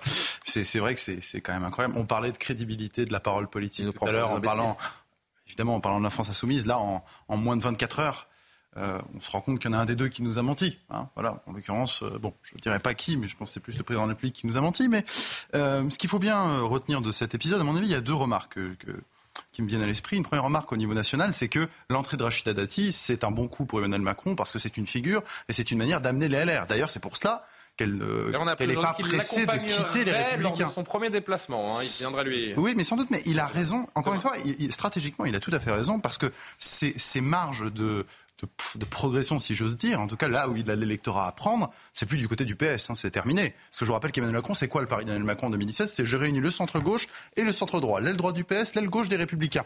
Il se trouve que tous les Républicains, les Républicains sont encore la dernière inconnue dans l'équation du champ politique. Donc il essaye de l'achever. Et de moins en moins avec ça, et Catherine Vautrin, rappelons-le aussi, qui a rejoint le gouvernement. Je rappelle que, enfin, il me semble qu'un certain nombre de, nominations vont aussi arriver d'ici une dizaine de jours, si j'en crois le, porte-parole du, gouvernement. Euh, donc peut-être qu'on aura aussi d'autres LR. Donc sur le plan national, c'est d'un bon coup. Et maintenant, sur le plan de, Paris, je pense que. Alors, je veux bien que l'appareil, je vous ai écouté sagement, je veux bien que l'appareil LR condamne, et ils ont tout à fait raison dans leur position de, condamner le ralliement de Rachida Dati. Mais de facto, aux prochaines élections municipales, étant donné le score de la Macronie à Paris face au score des LR, le, score de Pécresse à Paris, il est ridicule. Hein. je crois qu'il est en dessous aussi de 5% ils n'auront pas le choix, et peut-être qu'il y aura un candidat LR, mais à côté de Rachida Dati, si elle est, parce que c'est ça l'enjeu, si elle est investie aussi par la République en marche, ça fera pas un pli, ça fera pas un pli pour les LR. Est-ce qu'on est dans le tripatouillage électoral, comme le dit euh, le premier adjoint d'Anne Hidalgo, comme l'a rappelé euh, Johan, ou est-ce que c'est bah, de la politique, c'est comme ça? Oui, je crois que c'est de la politique. Enfin, franchement, c'est pas euh, très très grave. Hein. Et le mensonge en politique, ça n'a rien de nouveau. Souvenez-vous de François Mitterrand euh, face à Jacques Chirac, lui disant les yeux dans les yeux, Monsieur le Premier ministre, je vous confirme ma version, alors que vraisemblablement sur une question qui avait trait, si je me souviens bien, euh, la libération d'otages avec l'Iran, ça me paraissait autrement plus grave que finalement qu'Emmanuel Macron essaie de s'assurer la conquête de la ville, genre ce sentiment de la ville de Paris, de, de, de, de petites magouilles, d'appareils, de C'est, c'est, Ce sont ces petits détails qui ont si peu d'importance, peut-être que vous avez raison, mais qui accumulés les uns après les autres. Ça me paraît beaucoup moins grave que des mensonges politiques de fond. Oui. Et voilà. Donc euh, après qu'ils essayent d'avoir, enfin, d'agrandir leur territoire électoral, bah, c'est le jeu de la démocratie. Ils essaient de se faire élire. Encore une fois, ça me paraît moins grave que euh, de dire les yeux dans les yeux face aux Français des choses qui s'avèrent être des contre-vérités absolues sur, euh, par exemple. Oui, comme Jérôme Cahuzac, mais ou même dans les propos d'Emmanuel Macron hier sur son appréciation de l'évolution de la situation 2017, depuis 2017, il y avait des choses qui étaient simplement fausse. Voilà. Donc euh, après euh, sur Rachida Dati, moi il me semble que c'est un bon coup pour Paris. Ça ne changera rien au rapport de force politique nationale. Les LR qui ont ou les électeurs de droite qui ont vocation à voter pour le macronisme, ils sont déjà partis depuis longtemps. La politique de débauchage ne change rien au rapport de force et Emmanuel Macron ne répond absolument pas à la question de fond et au coût politique réalisé par les par le par les LR au mois de décembre dernier sur la loi immigration. C'était une victoire des LR. Après, ils sont en défaut à l'heure actuelle, puisque Laurent Wauquiez est en retrait et qu'il n'y a pas d'autres euh, leaders évidents qui pourraient les porter à la présidentielle. Et la Ve République est construite autour de la présidentielle. Mais le rapport de force, on le verra une fois qu'il y aura une figure présidentielle, si tant est qu'il y en ait une à un moment donné, pour les LR. Et la nomination de Rachida Dati au ministère de la Culture n'aura rien changé à ça. Elle peut par ailleurs être une bonne ministre de la Culture parce qu'elle a le tempérament pour faire bouger les choses dans un ministère qui est très conservateur, même s'il se revendique progressiste. Dernier mot là-dessus, euh, Tatiana. Je voudrais qu'on évoque cette information de dernière minute qui vient à peine de nous parvenir. Sachez qu'un adolescent de 14 ans, 14 ans, vient d'être tué ce soir d'un coup de couteau lors d'une rixe en Seine-Saint-Denis. On vous donnera un petit peu plus de, détails et on, fera un tour de table sur cette euh, question et ce nouveau drame, donc euh, autour des, des rixes et de l'ultraviolence des jeunes qui vient frapper et, et s'immiscer dans dans, l'actualité. Tatiana, dernier mot sur ce sujet. Sans transition. Ouais, ouais, désolé. Euh, euh, c'est compliqué parce que d'abord, euh, Rachida Dati, c'est vrai qu'elle est tellement populaire, extrêmement populaire dans tous les sens du terme. Et donc, du coup, évidemment que c'est un, pari sur l'avenir euh, et, que fait Emmanuel Macron est, radicalement différent, en l'occurrence, pour le ministère de la Culture. Et deuxième chose, il va y avoir des tensions très fortes entre euh, Dati et les Républicains, et entre la Macronie et les Républicains, pour deux raisons. D'abord parce qu'il y a décision du Conseil constitutionnel qui arrive là, le 25 janvier, je crois. Hein. je crois que c'est le 25 janvier de mémoire, Johan. Je crois que c'est le 25. Et que là, ça va être un le 25 janvier. Le 27, Ça va être un souci parce que Emmanuel Macron, non, je crois que c'est le 25, l'a redit hier. Le président de la République compte sur la censure par le Conseil constitutionnel d'une partie, oh, d'une partie de cette loi. Et donc ça, ça va être un problème parce que ça faisait quand même partie du deal avec les LR, euh, qui est des, des, des propositions euh, qui soient acceptées par, les par euh, la Macronie pour pouvoir justement faire ce deal. Deuxième chose, rappelez-vous, il y a aussi l'histoire de l'AME qui est quand même dans la besace. Elisabeth Borne avait promis justement qu'on en redébattrait au début de l'année. Euh, Gabriel Attal aujourd'hui a entretenu une sorte de flou artistique autour de quand est-ce qu'on va parler justement de l'AME au Sénat. Il était interpellé à ce sujet aujourd'hui au Sénat. Et donc ça aussi, ça va être un vrai sujet de friction entre les Républicains et la Macronie et donc Rachid Dati. Et donc là, ça promet euh, des, euh, des, des échanges assez vifs et donc, euh, et donc euh, je pense que les mois qui viennent vont vraiment exacerber ces tensions internes au sein de la Macronie, mais surtout entre Dati et tous les représentants des anciens républicains, Vautrin, etc., qui sont sur des positions un peu différentes quand même de la Macronie traditionnelle, si j'ose dire, et les républicains. Je vous le disais, on apprend ce soir, donc euh, à l'instant, je découvre la dépêche AFP euh, avec vous. Un adolescent de 14 ans a été tué donc ce soir d'un coup de couteau sur le quai du métro à Saint-Denis au cours d'une risque, d'une rixe, pardon, entre plusieurs personnes.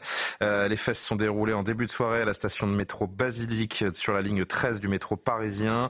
Le jeune homme a été grièvement blessé avant de décéder malgré un, un massage cardiaque effectué par les par les pompiers. On va être prudent parce que déjà, on, toutes les informations dont nous disposons je viens de vous les donner. Donc on attendra d'avoir plus de, détails. Ce qui est évident, c'est que c'est donc que des, que des jeunes, de nouveau, se sont adonnés à, à l'ultra-violence pour un motif que l'on ne, que l'on ne connaît pas, mais on peut euh, imaginer des conflits, comme souvent, qui sont euh, anodins et qui, euh, qui s'enveniment et qui conduisent à des, à des rencontres entre des, des bandes rivales qui viennent armées de, armées de couteaux aujourd'hui. On ne connaît pas encore les motifs, mais enfin, du coup, on peut pas commenter parce qu'on n'a pas le fond. Mais en tout cas, les querelles, les querelles d'adolescents se règlent à coups de couteau. C'est une chose que l'on peut. Euh, c'est un mot qui. C'est un mot générique que j'utilise parce qu'en effet, le, contexte, euh, nous ne le connaissons pas, mais c'est important de rappeler qu'un gamin de 14 ans vient de mourir ce soir. C'est exactement ce que je voulais dire. Ça. Ce qui est sûr, c'est que ce soir, en France, on a un enfant de. C'est un enfant, c'est un enfant de 14 ans qui meurt d'un coup de couteau. Voilà, voilà où est-ce qu'on en est. Donc, euh, moi, je, on arrive. Moi, ça me rappelle surtout que tout ça, si vous voulez, on est en train de s'habituer, ça devient euh, quotidien. Euh, il y a une dizaine d'années, il y a un écrivain qui s'appelle euh, Laurent Oberton qui a écrit un livre qui s'appelle La France Orange Mécanique. La France Orange Mécanique. Euh, on lui a hurlé dessus, on lui a dit qu'il faisait monter l'extrême droite. Euh, Aujourd'hui, ça c'est la réalité, c'est notre quotidien. Et Ah ça bah va s'empirer malheureusement, je le crains. Vous avez un peu plus d'infos sur ce qui s'est passé euh, ce soir? Non, pas encore. Ça va prendre du temps. Déjà, il va falloir identifier euh, les, les, les auteurs. Après, si ça s'est passé Surtout- sur un quai de métro, il y a beaucoup de caméras de vidéosurveillance, donc Oui, j'imagine mais qu'on va pouvoir identifier. rixe, euh, Ce qui est très compliqué, c'est que vous avez un amas de personnes. Bien sûr. Il faut savoir qui exactement Ouais, a donné le coup de couteau. Je vous rappelle que pour l'affaire, par exemple, de, de Crépol avec Thomas qui a été tué d'un coup de couteau, Sauf que c'est pas filmé, Crépol. on, a- on ne En sait. plus. Alors, aux dernières nouvelles, on ne savait pas qui avait donné le coup de couteau, puisque euh, chacun disait non, c'est lui, c'est lui. Et puis, en fait, on n'avait pas d'éléments. euh, donc, c'est- souvent très difficile. Les enquêtes est très long pour euh, savoir euh, le rôle de chacune des personnes euh, dans, le, dans, le, dans ces rixes et, et dans le coup de couteau. Non, mais c'est une tragédie, encore une fois. Cette fois-ci, bon, on parle d'un jeune de 14 ans. Et euh, moi, en fait, ce qui m'intéresse, c'est de savoir ça va être quoi le, le- le plan un peu de. On a parlé de, de Ouais, moi, je suis- redressement. En même temps, je suis en train Le de penser au, président- au mot du, du chef de l'État Oui, sur l'éducation hier. Je ne sais pas si l'uniforme, la Marseillaise, les écrans euh, vont inverser euh, Ouais. cette tendance. c'est là où on aller de, de- de ce réarmement civique, de ce réarmement de- dans tous les sens du terme. Mais écoutez, il y a quelques jours, on parlait de quoi? On parlait de jeunes filles qui tabassaient Oui. une autre jeune fille. Avec un témoignage La recueilli par euh, Amaury d'ailleurs. Exactement. La jeune fille aurait pu mourir aussi, hein, parce qu'à un moment donné, vous recevez un mauvais coup sur la tête, vous tombez d'une façon, vous pouvez mourir. Et, euh, Et la veille à Fontenay, il y avait une jeune fille qui avait pris un coup de couteau, deux gamines de 15 ans Oui, qui s'étaient battues, filmées et euh, poignardées au niveau du thorax la- l'autre jeune fille de 15 ans. Et à partir de quel moment, donc, la, la violence et ce qui, peut, qui peuvent aller, euh, en fait, dans certains cas, il y a certaines actions qui peuvent aller jusqu'au meurtre. À quel moment c'est devenu la solution pour les jeunes? Depuis combien de temps? Et on continue dans cette direction. Et aussi, ce qui est inquiétant, c'est cette désensibilisation, malheureusement, d'une partie de la jeunesse à cette violence, d'être capable d'infliger des blessures. Euh, L'empathie est un cette, sentiment euh, étranger voilà, pour euh, notre jeunesse aujourd'hui. cette antipathie, moi, je m'inquiéterais beaucoup d'une partie de cette jeunesse-là, de même, on pourrait même dire de santé mentale. Et plus largement, on a vu tous les problèmes qui viennent aussi avec les trafics de drogue. Je ne parle pas de ce qui s'est passé pas, ce hein. soir. On ne sait Je pas du tout, l'origine de cette. Exactement. Donc, on, on laissera de côté euh, cette histoire. On, saura, on en saura un peu plus. Mais plus largement, je parle du contexte de violence aujourd'hui chez les jeunes qui se déploient euh, sur de multiples niveaux. Ça va avec le trafic de drogue, au RIX qu'on appelle. Donc, non, c'est absolument troublant et la France doit faire quelque chose parce que c'est toute sa jeunesse aussi euh, qui va en payer le prix. Si vous nous rejoignez seulement ce soir, donc il y a quelques, quelques minutes ou à peine quelques, quelques heures, au nord de Paris, à la station métro euh, Basilique, une étra- a éclaté entre des, des gamins, hein, pardon de le dire de cette façon, mais vous voyez en bas de votre écran que c'est un enfant de 14 ans ce soir qui a encore été tué d'un coup de couteau. Vous vouliez dire un mot euh, à Maury Tatiana va réagir? Non, je pense aussi à, à cette histoire assez terrible qui avait eu lieu il y a quelques semaines ou quelques mois. Euh, C'était dans le Val-de-Marne. Là, c'était un jeune homme qui s'appelait Brian qui. L'histoire, quand même, est incroyable. Il voulait juste vendre son pantalon de jogging Nike et il est mort. Sur Vinted. Exactement. Sur Vinted, il est mort d'un coup de, de couteau. revente, Et donc. celui, l'une des personnes impliquées euh, dans ce coup de couteau dans ce mortel, eh bien, a été retrouvé dans le braquage d'une armurerie. euh, quelques semaines plus tard, il était recherché. Enfin, Je vous dis, mais c'est vrai que c'est assez évoqué très rapidement, Tatiana, mais moi, je, je- là, j'ai en tête les mots du chef de l'État hier sur le réarmement civique. Et c'est très bien, hein, euh, revenir à une certaine euh, tradition. euh, bon, la Marseillaise, pour moi, je- on l'apprend déjà à l'école il n'y a pas d'annonce là-dessus, mais uniformiser l'école, euh, les tenues, euh, les, lutter contre la surconsommation des écrans qui, qui ravagent les, cerveaux de nos jeunes, tout ça, c'est très très bien, mais je trouve ça complètement déconnecté de ce type de faits divers et d'informations qui ne font que ce ne sont plus des faits divers mais des faits de société, n'en déplaise à, à beaucoup parce que l'accumulation est telle qu'on ne peut plus parler de seuls faits divers. Moi, ça me fait penser. Alors, on ne connaît pas les circonstances. donc Non, on non, c'est pour ça que je rappelle à chaque fois hein, que nous sommes me- très prudents sur l'origine. penser à- Il y a une certitude, un adolescent est mort d'un coup de couteau par un autre jeune ce soir. Ça m'a fait penser à l'histoire de Yuri, vous vous souvenez à Oui, sur la dalle de. Beaugrenelle. Pour le coup, qui avait été filmé parce qu'il y avait des caméras justement de vidéosurveillance, un règlement de compte, euh, l'extrême jeunesse et l'extrême violence à coups de marteau, souvenez-vous. Euh, donc ça me fait penser à cette histoire-là, a priori dans ce que vous racontez. Alors bah, donc extrême jeunesse, extrême euh, violence, pour souvent des, des, des raisons tout à fait euh, anodines, ridicules. Euh, euh, Amaury évoquait l'histoire du jogging. Je, je rappelle que c'était 150 euros le prix de jogging. hein. Un jeune tué pour Ouais. 150 euros. Euh, parfois juste un règlement de compte parce qu'un mauvais regard. Et, et pour le coup, je suis un peu en désaccord avec ce que je sais plus qui a dit ça sur le plateau. Je pense que les écrans ont un rôle majeur dans cette histoire. Ah oui, oui, oui. On connaît justement. Ah, dans cette histoire-là Non, non, non, ça je sais pas du tout. Dans l'absolu, dans ces règlements de compte, parce que ce sont justement des lieux euh, de rendez-vous, des lieux où on fait monter la sauce, où on fait monter euh, euh, la violence, on exacerbe la violence, où aussi on a des exemples malheureusement de violence et de passage à l'acte. Et donc je pense qu'il y a aussi un, une responsabilité dans ces réseaux sociaux. Et puis, de, troisième chose, pour répondre clairement à votre question, oui, hier en effet, c'était tout à fait insuffisant ce qu'a dit le président de la République. Cela dit, l'autorité, ça passe aussi par l'école. Donc je pense que dans certaines mesures, après, il faut voir concrètement ce que ça donne. Ça peut peut-être aider à remettre de l'autorité. Euh, mais malheureusement, il y a aussi la il y a la prévention, mais aussi la répression. Et donc la question évidemment des peines de prison, eh des peines pénales dans des cas d'excuse de minorité, dans certains cas, mon voisin à droite pourra mieux le dire que moi. Ça pose aussi question parce que la fermeté de la peine, évidemment, est extrêmement dissuasive en la matière, même si là, malheureusement, on a affaire à des jeunes, très jeunes, et donc c'est toujours compliqué de se dire ça, mais peut-être qu'à un moment donné aussi, pour certains, s'il y a l'exemplarité et l'effectivité d'une peine, peut-être que ça dissuadera certains d'entre eux. Oui, euh, Pierre et Jean-Sébastien, pour euh, conclure ce tour de table autour bah. de cette dramatique affaire qu'on apprend donc euh, seulement ce soir-là. Hein. Ça s'est passé ces, dernières heures, je le rappelle. Justement, je voudrais juste réagir à ce qui a été dit, mhm. et en même temps, c'est ce que disait le président de la République, sur la responsabilité des réseaux sociaux et des écrans. Et le président de la République en a parlé lors de sa conférence de presse. Qu'est-ce que vous voulez faire? Intervenir dans la sphère privée Non, non, on peut intervenir dans la sphère privée si typiquement ça termine dans ce genre de, dans ce genre de drame. Soyons quand même mesurés. Je pense que le, le, la question des écrans, ne doit pas occulter ce que c'est ce que je veux dire, c'est-à-dire qu'il y a une responsabilité sans doute, mais quand on dit ça, on n'a pas tout dit, ou plutôt on n'a pas dit grand-chose. Pardon, le président de qui dit ce sont les écrans, l'assignation à résidence, tout ça, ça, ça a généré les émeutes. C'était lunaire ce passage. Non, excusez-moi, il y a aussi d'autres causes. L'oisiveté. Euh, mais il rappelé aussi ah, c'était fou. En fait, on voit que le président de la République est complètement à côté de la plaque. C'est déconnexion des élites. C'est toujours la même. Et la question sécuritaire. La question sécuritaire, on refuse de la traiter sous le premier angle mais le premier, et c'est celui sur lequel on est toujours défaillant, c'est la question de la répression. Pardon, la répression tant au niveau pénal qu'au niveau, parce que c'est ce qui suit au niveau carcéral. On ne cesse de le répéter. Les prisons sont pleines. Les condamnations ne sont pas au rendez-vous. Nous avons supprimé les peines planchées. Nous devrions les réinstaurer. Voilà. Ce, sujet-là, la question de la répression, je le lis volontiers, la question des, écrans, bien évidemment.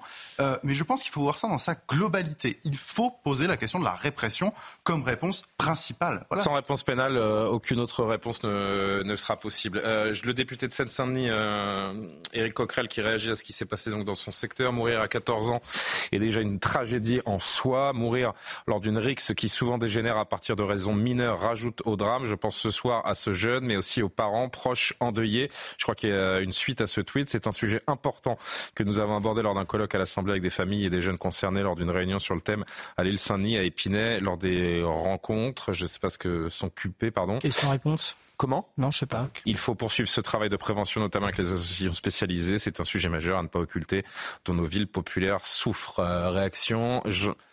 Rencontre nationale des quartiers populaires, me dit-on, pour euh, le sigle que je ne connaissais pas. Jean-Sébastien.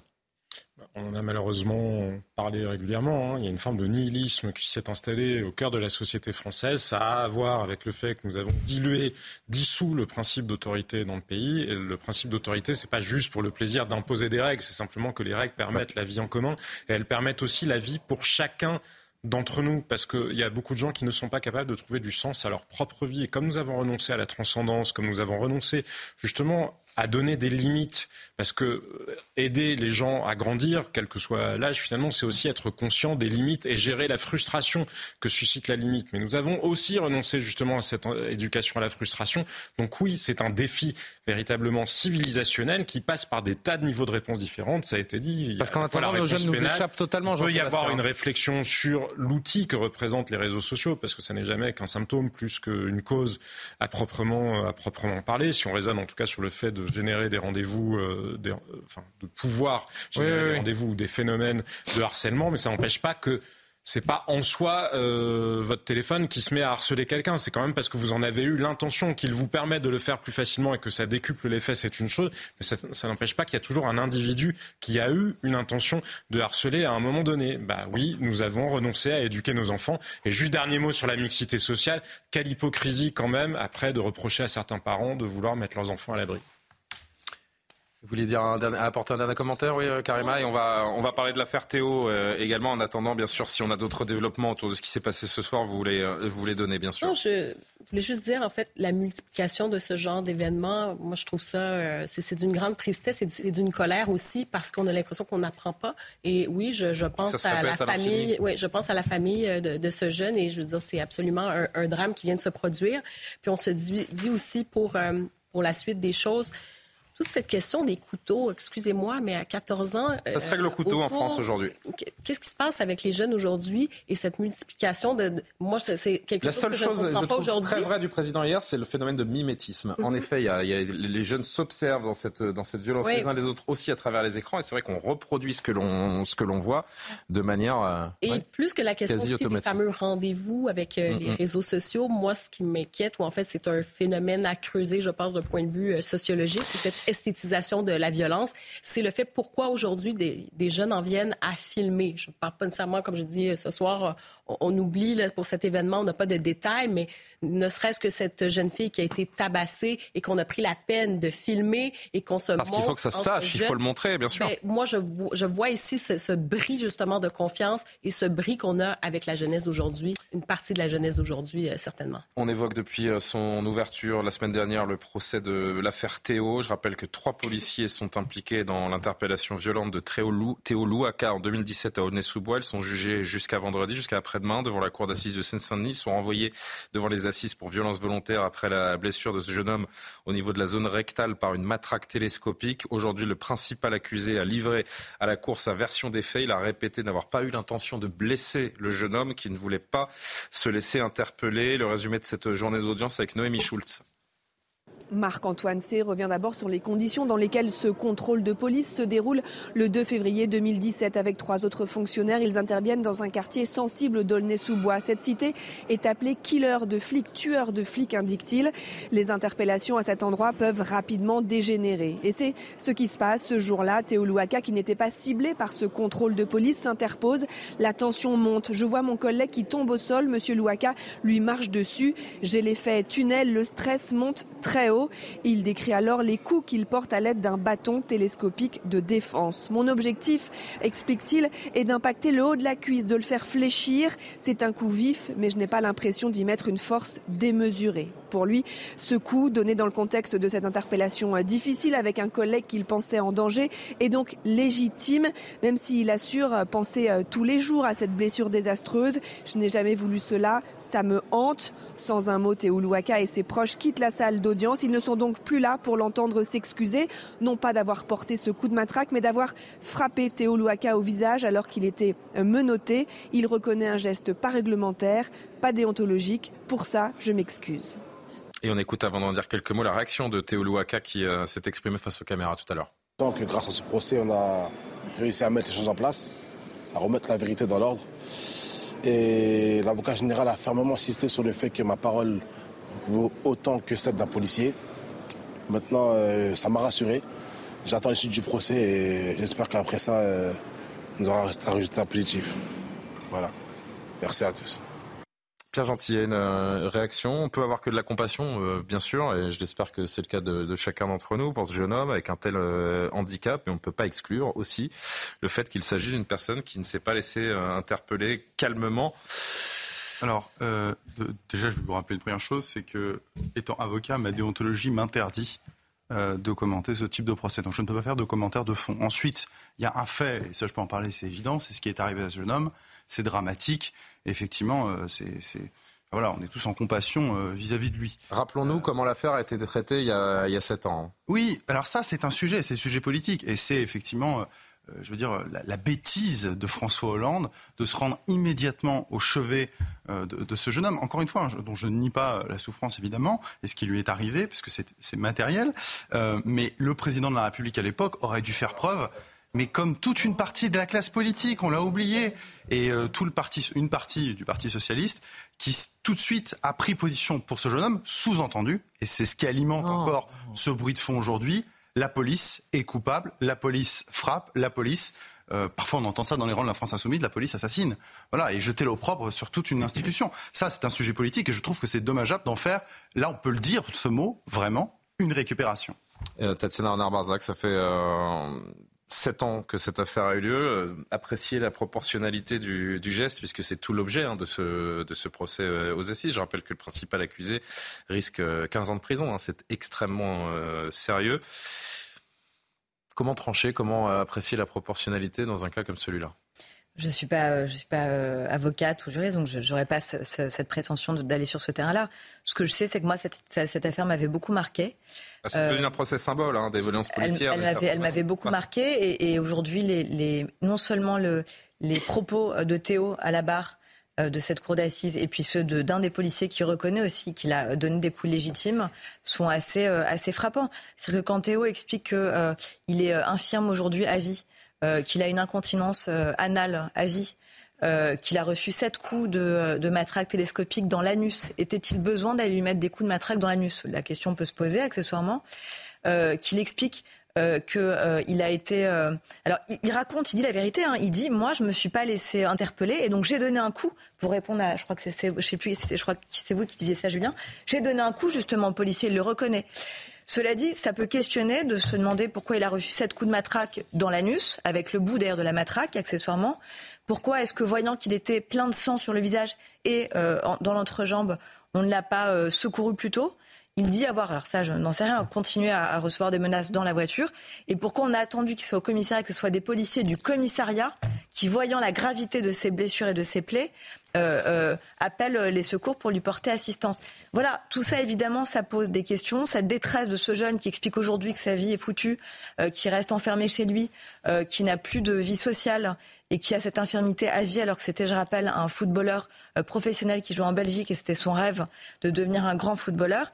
Évidemment que ça pose, euh, ça pose question. Après, on attend, je, je ne sais pas tout le jugement de ces policiers, j'attends de voir aussi ce qui va se passer. Je crois que le jugement est attendu euh, là, dans les jours qui viennent, à la fin de la semaine. Vendredi, on suit ça, euh, On attendra de voir, mais si c'est à la cour d'assises, c'est pas non plus anodin. Normalement, me semble-t-il, ça devrait être devant un tribunal correctionnel. Justement. Trois policiers en cour d'assises après avoir effectué un, contrôle. C'est vrai qu'il n'y a, a, absolument rien d'anodin là-dedans. C'est ce que certains regrettent peut-être, et notamment on a vu euh, dans la salle d'audience euh, la présence de la maman de, du jeune Naël qui est, qui est décédé après un tir de, de policier. On a vu des, des militants associatifs euh, également. Il y a le sentiment d'une récupération pour en faire un petit peu le, procès de la police tout court, en fait, Jean-Sébastien. De la part de militants, c'est pas très étonnant, mais je crois qu'il faut que chacun Est-ce que ça sert la cause de Théo dans ce moment-là? J'en suis pas certain non plus. Non, mais la justice, je pense, la justice a suffisamment d'autonomie pour ne pas rendre euh, ses décisions en fonction de. syndicat de la magistrature, ouais.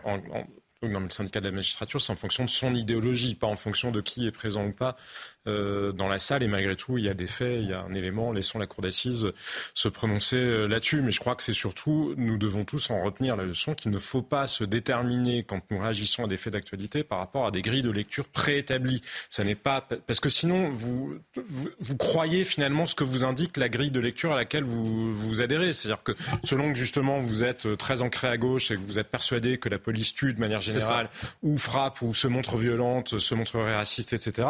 Automatiquement vous avez l'impression qu'il s'agit d'une injustice. Et je ne parle pas là, encore une fois, de ce cas-là spécifiquement, mais plutôt des commentaires pris dans l'autre sens. Ça n'est pas parce qu'on respecte la police, l'autorité, que pour autant, on doit être euh, nécessairement aveugle sur le fait que des dérives, ça peut arriver, ça existe aussi. Donc voilà, il faut parfois savoir prendre euh, du recul. Il me semble que justement sur cette affaire-là, à l'époque, personne n'en avait vraiment pris. On avance avec euh, une, autre, euh, une autre thématique et on sera vraiment attentif vendredi, notamment au, jugement. Donc, euh, après ce, procès autour de l'affaire Théo, trois policiers sont, sont mis en cause. Le, principal mis en cause risque, je le rappelle, je le répète et le rappelle, 15 ans de, prison. Restez avec nous parce que dans une dizaine de minutes, un peu moins même, on sera en, ligne avec Reda Bellage du syndicat de police SGP qui a plus d'informations à nous donner par rapport à la dramatique mort de cet adolescent de 14 ans tué d'un coup de couteau dans une rixe sur les les quais du métro parisien de la ligne 13 à Saint-Denis euh, tout à l'heure. On l'aura dans un instant. Amaury, avant cela, on voulait s'arrêter également sur une affaire qui fait beaucoup parler ces, derniers jours, qui pose beaucoup de questions. On a appris, euh, je crois que c'était le 11 janvier précisément, que, que Nordal Lelandais, donc il y a une semaine environ, condamné à deux reprises à la perpétuité, notamment pour le, le meurtre de la petite Maëlys, a eu un enfant pendant sa détention. Il y a plusieurs questions qu'on se pose autour de ça. D'abord, vraiment très simplement, très concrètement, comment est-ce possible? Alors en fait, il y a deux possibilités. D'abord, il y a la voie légale. avec les unités de vie familiale qui ont été créées il y a plus de dix ans pour les détenus qui n'ont pas de permission et donc qui ne peuvent pas aller voir leur famille. Euh, toutes les prisons n'ont pas ces unités de vie familiale, mais celle de Nordal-Landais en a une et concrètement, bah, c'est une sorte de studio euh, dans, le, dans la prison où le détenu peut euh, être avec sa famille, un conjoint et il peut rester de 6 heures à 3 jours d'affilée. Et bien sûr, alors, euh, les rapports sexuels ne sont pas formellement autorisés, mais ça fait partie de l'intimité. Ils ont une intimité, ils peuvent faire ce qu'ils veulent dans cette intimité. Ensuite, il y a la voie, j'allais dire, illégale, qui est celle des parloirs. Alors, ça arrive très souvent. C'est d'ailleurs arrivé à Nordal-le-Landais en avril 2022. Il avait été surpris en plein débat euh, par des surveillants de prison dans un parloir. En théorie, c'est donc interdit d'avoir des rapports sexuels dans les parloirs, euh, parce que d'ailleurs les détenus s'ils sont attrapés, ils, peuvent, ils doivent passer devant un conseil de discipline, hein, c'est un incident, euh, mais si vous voulez, eh bien ça arrive quand même de manière très fréquente, notamment parce que les surveillants... Parce qu'il ne faut pas croire qu'on est dans une série euh, américaine et que les parloirs, c'est des, des, des, des, prisonniers qui sont alignés avec des gardiens qui voient tout. En fait, vous êtes totalement isolé dans un parloir. C'est une salle, une salle, vous avez une chaise, deux chaises, pardon, une table au milieu, une porte avec une petite lucarne, mais vous pouvez avoir 20 parloirs d'affilée et euh, 5 euh, surveillants euh, qui, euh, qui les surveillent. Donc ils ne peuvent pas voir tout. Je vous propose d'ailleurs d'écouter à ce sujet un responsable syndical de, de, de, prison qui justement nous répond sur ce sujet. Écoutez-le. Les détenus, avant en tout cas la création des unités de familiales, étaient très bien organisés, notamment dans les maisons centrales, puisque il y avait des, certains parloirs, certains box euh, où les détenus venaient directement avec des couvertures et ils couvraient finalement la porte euh, pour que les surveillants ne puissent pas euh, voir ce qui s'y passe et où dans, on va dire, une sorte d'achat de paix sociale, personne n'ouvrait la porte pour enlever la couverture, parce qu'on savait très bien ce qui se passait derrière. Et aujourd'hui, avec ces, ces fameuses UVF, finalement, on cautionne ce qui est des relations sexuelles à l'intérieur euh, des établissements pénitentiaires. Et si les détenus peuvent avoir des relations sexuelles, euh, à Maurice, c'est d'abord surtout parce qu'il y a des, femmes qui, euh, qui le souhaitent, qui sont, qui sont d'accord, qui tombent amoureuses même, j'ai envie de dire, surtout de ces, de ces détenus, alors qu'ils sont déjà en détention. Mais d'ailleurs, cette attirance, elle a un nom, c'est libristophilie. En fait, ce sont euh, libristophilie. Libristophilie, voilà. C'est ça se base souvent sur une espèce de fascination un peu pour le bad boy, si vous voulez, l'envie de le sauver, euh, de. Pardon, euh, Yamori, mais il y a une différence entre un bad boy et un, et un tueur. Euh. Mais il y a une fascination pour certaines, chez certaines femmes, pour les hommes comme ça, en se disant finalement, je vais révéler le meilleur de moi-même, je vais réussir à le changer. C'est extrêmement fréquent, hein, ça arrive. De très nombreuses personnes dans les prisons ont du courrier. C'est arrivé notamment. Michel Fourniret, je rappelle, et Monique Olivier se sont rencontrés. Oui, c'est comme ça que... était en détention. Elle, on lui a envoyé des courriers. C'est comme ça que ça s'est passé. Euh, donc c'est extrêmement répandu. Et euh, d'ailleurs, euh, la campagne, la compagne actuelle de Nordal Lelandais, euh, eh bien, elle l'a rencontré en détention. Enfin, c'est-à-dire qu'elle lui a envoyé des courriers. C'est comme ça que leur histoire est née. Alors, j'ai appelé Valérie Benheim, hein, qui a écrit un, un, livre, pardon, une enquête qui a duré deux ans. Elle a rencontré de nombreuses femmes, justement. Son livre va sortir en février pour essayer de comprendre leur psychologie des femmes donc qui ont des relations ou eu des relations avec euh, des détenus. Et elle a notamment rencontré une ancienne compagne de Nordal Lelandais, celle la précédente en fait.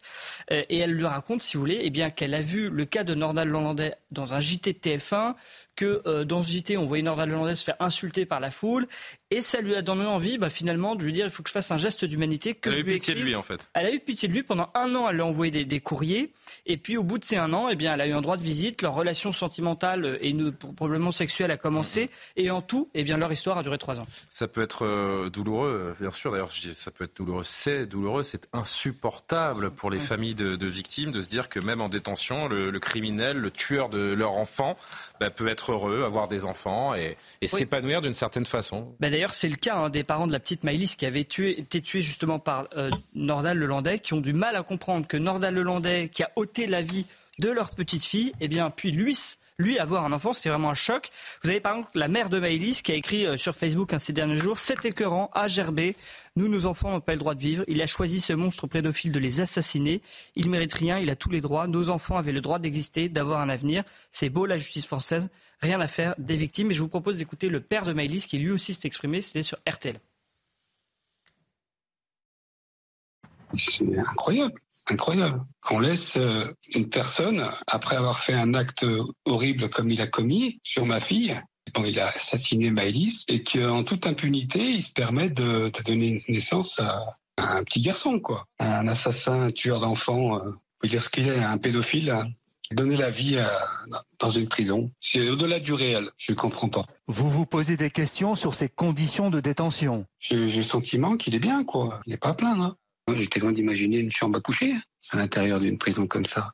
Sans parler de qu'est-ce que va devenir l'enfant? Il a un père en prison, une maman qui doit être sûrement pas très équilibrée, à mon, sens. Hein. Je sais pas ce que va devenir cet enfant. Pour moi, il faut revoir les lois, les textes. Euh, il faut justement empêcher ça. C'est pas possible qu'on tolère une chose pareille.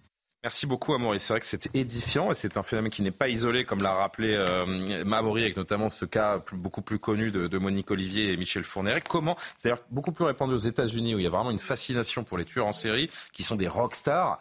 Comment un tueur multirécidiviste peut-il être sujet du désir d'un homme ou d'une femme, encore une fois? Bon, là, on, s'attarde sur les femmes parce que statistiquement, ce sont, ce sont des femmes qui, euh, qui tombent amoureuses de ces criminels je découvre ce terme hybridophilie. je trouve que le nom, pardon, ça va être un peu vulgaire, et aussi dégueulasse. C'est un peu barbare, mais euh, c'est d'origine grecque. C'est vraiment hein. aussi dégueulasse que la réalité qu'il décrit, en fait. C'est absolument terrifiant, je trouve je, je, je, je, si vous voulez, autant je, bon, je en fait, j'ai pas envie de réagir là-dessus. Ah bon, mais vous m'avez demandé à réagir. parce que je vais réagir sur le, la paternité, pardon, de Nordal ah, Lelandais, sur l'hybridophilie. Oui, non, le sujet pour moi, le vrai sujet, c'est pas ça. Le vrai sujet pour moi, bah, la fascination de certaines femmes, euh, de beaucoup de femmes sur des criminels, des tueurs en série. Le, le sujet numéro un, c'est quand même je, autant je comprends euh, qu'il y ait ces lieux-là de, de, vie sexuelle pour les détenus, parce qu'il faut bien à un moment donné les réinsérer, leur permettre d'avoir une vie normale et leur permettre une réinsertion. Mmh. Autant dans certains cas. Et pour ceux qui sont en perpétuité. Dans certains cas, comme Nordal Lelandais, euh, tueur en série, Maëlys, petite fille, Arthur Noyer, sa petite cousine, euh, y a, viol. Il y a quand même un énorme souci là, on a quand même un énorme problème. Je trouve que c'est une aberration totale. Je partage l'indignation absolue des familles. Et surtout, j'ai une pensée très émue pour ce pauvre petit bébé ce petit garçon qui, je crois, a deux ou trois mois. Est-ce que les services sociaux vont s'intéresser au cas de ce petit garçon, né d'une mère hybridophile, donc Hybristophile. Hybristophile et d'un père, donc, qui a violé euh, et tué des bah, petits enfants, euh, petites filles, petits garçons et, grands garçons Arthur Noyer. Sincèrement, je suis très inquiète pour cet enfant de trois mois et j'espère qu'il sera extrêmement suivi et que la question va vraiment être posée et attentivement suivie.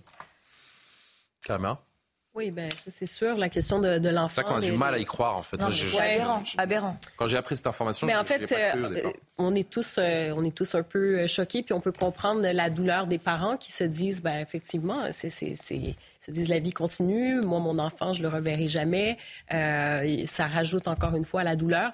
Mais c'est vrai pour cet enfant-là, la question des droits parentaux va se poser, la question de la protection de l'enfance va se poser euh, également. Ça c'est un un vrai sujet. Et sinon, ben, pour ce genre de fascination. Oui, malheureusement, on le voit, on le voit un petit peu partout. Vous avez évoqué euh, les États-Unis, le Canada. Moi, je peux vous parler d'un cas. Écoutez, c'était un criminel un meurtrier, euh, il s'appelait. Euh, Luca Magnotta. Voilà, Luca Rocco passé par la France. Euh, euh, qu'on avait, exactement, et qu'on avait baptisé le dépeceur, de, Montréal. Donc, c'était un meurtre absolument atroce d'un étudiant chinois. Il s'est retrouvé en prison, prison à perpétuité, et il s'est marié avec un co-détenu. Euh, donc, un spécialiste disait, écoutez, oui, ça peut sembler euh, particulier, mais ils perdent le droit, en fait, à la liberté, mais ils ne perdent pas leur droit de citoyen. Hmm. Et euh, se marier, ça en fait partie. Et si on, on accepte effectivement qu'on est dans cette espèce de logique de dire, bon, on est dans la réhabilitation, est-ce qu'on peut réhabiliter véritablement un pédophile qui a tué ou quoi que ce soit? Euh, c'est assez inaudible, en effet, euh, surtout pour les familles, mais je pense pour l'ensemble des citoyens. Quand on regarde ça, il y a quelque chose d'inaudible. De... Il, y a un cas, il y a quelque chose d'encore plus inaudible, je trouve, qu'un que, qu'un détenu ait une histoire d'amour un jour, c'est une chose, mais qu'il puisse faire un enfant, c'en est, est, encore une autre, je trouve. Ça n'est pas la nuit. Se mettons-nous... Moi, j'ai ce qu'a dit la maman de La maman de Maïlis qui déplore que la castration chimique ne soit pas en vigueur et qui trouve ça écœurant. Qu'est-ce qu'on qu'est-ce qu'on lui répond? Qu'elle a raison ou que c'est évidemment ce, sentiment qui est en train de l'étrangler qui l'a fait parler? Je pense surtout qu'on pourrait attendre plus de décence. C'est une chose de tomber amoureuse euh, ou amoureux euh, d'un ou d'une détenue, c'en est une autre de faire un enfant avec justement un meurtrier en série, avec l'indécence que représente précisément le fait d'avoir un enfant, mais c'est pas l'administration ni la société qui sont en cause. Je suis pas certain qu'il faille aller beaucoup plus loin. On a le droit de garder une vie parce que si vous êtes condamné d'ailleurs à des très longues peines, ou sinon il vaut mieux, il vaut peut-être mieux carrément tuer les gens. Hein. Soyons cohérents. Ils sont encore en vie. Il n'est pas complètement fou qu'on leur laisse le droit de vivre. En revanche, l'indécence d'une femme qui décide d'avoir un enfant avec, alors après, est-ce que c'est délibéré, pas délibéré, c'est encore une autre question, mais avec un meurtrier, enfin ou un assassin, c'est voilà, mais parce qu'on a renoncé aussi souvent à la décence dans notre société. Oui, mais c'est aussi les naissances en prison, ça existe, hein, ça existe. Et... Les naissances en prison? Oui, mais entre couples qui pouvaient déjà exister. Oui, mais vous n'êtes pas si vous étiez par exemple marié et que l'un des deux, euh, tout le monde n'est pas un tueur d'enfants. Tout le monde n'est pas un tueur d'enfants. C'est quand même ça qui est perturbant là. Ce que je voulais dire, c'est qu'il y a des prisonniers, des prisonnières qui tombent enceintes aussi, qui sont prisonnières et qui tombent enceintes en prison. Et dans, quand vous écoutez, mais encore une fois, allez regarder sur la psychologie de voir pourquoi Nordal Lelandais est en prison, Karima. je vais juste terminer ma phrase. Ils décident d'avoir des enfants ah. parce que eux, pour eux, c'est une façon justement de poursuivre leur vie, de dire, ben ah moi, je m'accroche et mon espoir. Et c'est pour ça que je dis c'est inaudible, mais c'est ce qu'on observe dans les prisons. On vous l'apprenait il, y a, quelques instants seulement. Un adolescent de 14 ans a été tué ce soir d'un coup de couteau sur le quai du métro à Saint-Denis au cours d'une rixe entre plusieurs personnes. Les faits qui se sont déroulés en début de soirée à la station Basilique de Saint-Denis sur la ligne 13 du métro euh, parisien. Le jeune homme a été grièvement blessé avant de décéder malgré un, massage cardiaque effectué par les pompiers. Reda Bellage qui est avec nous du syndicat SGP Police. Bonsoir, merci de nous, nous répondre. Euh, Reda, question très simple. Est-ce que vous pouvez nous, en dire un petit peu plus, nous expliquer si vous avez plus d'informations, notamment autour du, contexte, de la personnalité de, ce gamin dramatiquement euh, décédé ce soir Écoutez, euh, les faits se sont déroulés vers 19h45. Euh, un, gamin de 14 ans qui serait apparemment qui serait originaire de Paris Intramuros.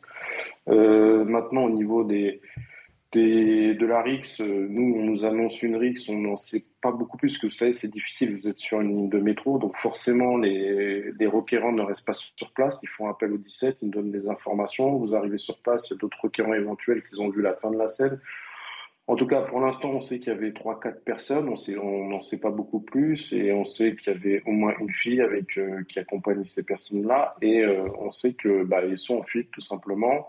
Euh, le jeune homme a été retrouvé au niveau des du guichet à hauteur des tripodes avec en, a été pris en charge par les pompiers à cet endroit-là. Il était en, en, arrêt cardio-respiratoire, pardon.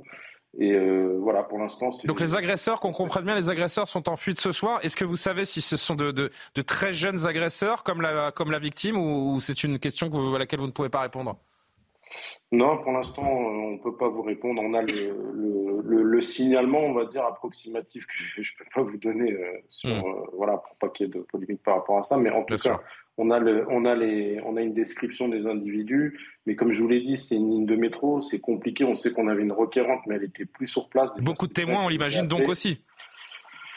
Normalement, oui, on sait qu'il y avait peut-être euh, un collègue hors service qui a vu la fin de la scène. Euh, l'enquête nous dira, on en saura beaucoup plus, euh, beaucoup plus demain. Mais bon, ce qui est inquiétant aujourd'hui, c'est que il y a trois jours à peine, on avait eu cette affaire à Fontenay-sous-Bois avec une jeune fille qui venait de Rouen, qui avait acheté un couteau le matin pour venir pour régler une problématique avec une autre fille. Elle l'a planté. Là encore encore cette affaire une personne, un, gamin de 14 ans qui est, euh, bon, alors on va pas critiquer, mais on ne sait pas pourquoi il est là à 20 heures, on ne sait pas si c'est une rixe, on ne sait pas si c'est une agression, parce que c'est probable qu'il y ait, qu'il euh, une que ce soit une agression, parce que tout ce qu'on sait pour l'instant sur un des requérants, c'est qu'en tout cas, on nous a dit qu'il y avait eu un, échange verbal.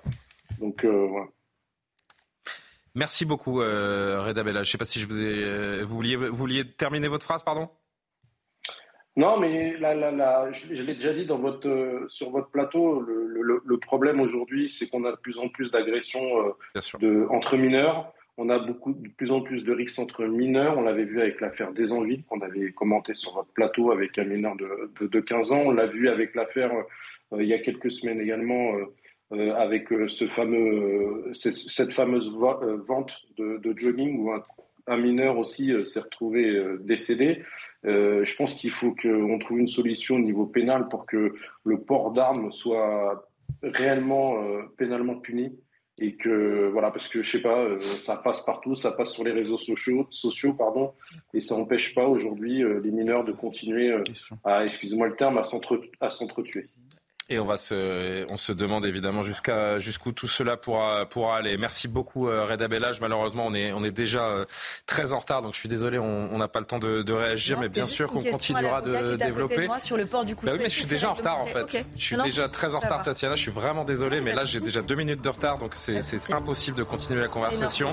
Je remercie Maxime Fer, Martin Mazur et Coralie Deleplace qui ont préparé cette émission. Bien sûr qu'on continuera de développer cette triste affaire une nouvelle fois des, des gamins qui s'entretuent à, à coups de couteau et des familles endeuillées. Merci de nous avoir suivis. Soir Info reviendra demain. L'édition de la nuit, c'est tout de suite. Romain Desarbres à partir de 6h du matin. Bonne nuit et à demain.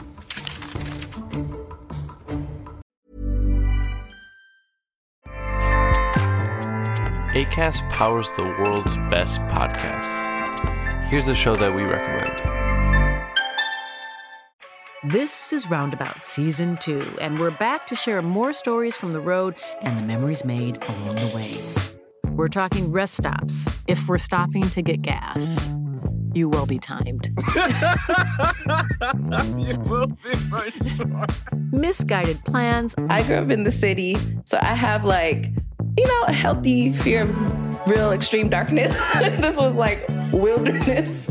A lot of laughs. Y'all weird, but you, yeah, you, you were different. Like you were real different, bro. I can't really put my finger on it and so much more. Just goes to show that unexpected yeah. things sometimes are the best when it comes to a road trip. Roundabout Season 2, presented by Nissan, is live now with new episodes rolling out every Thursday. Listen and subscribe wherever you get your podcasts.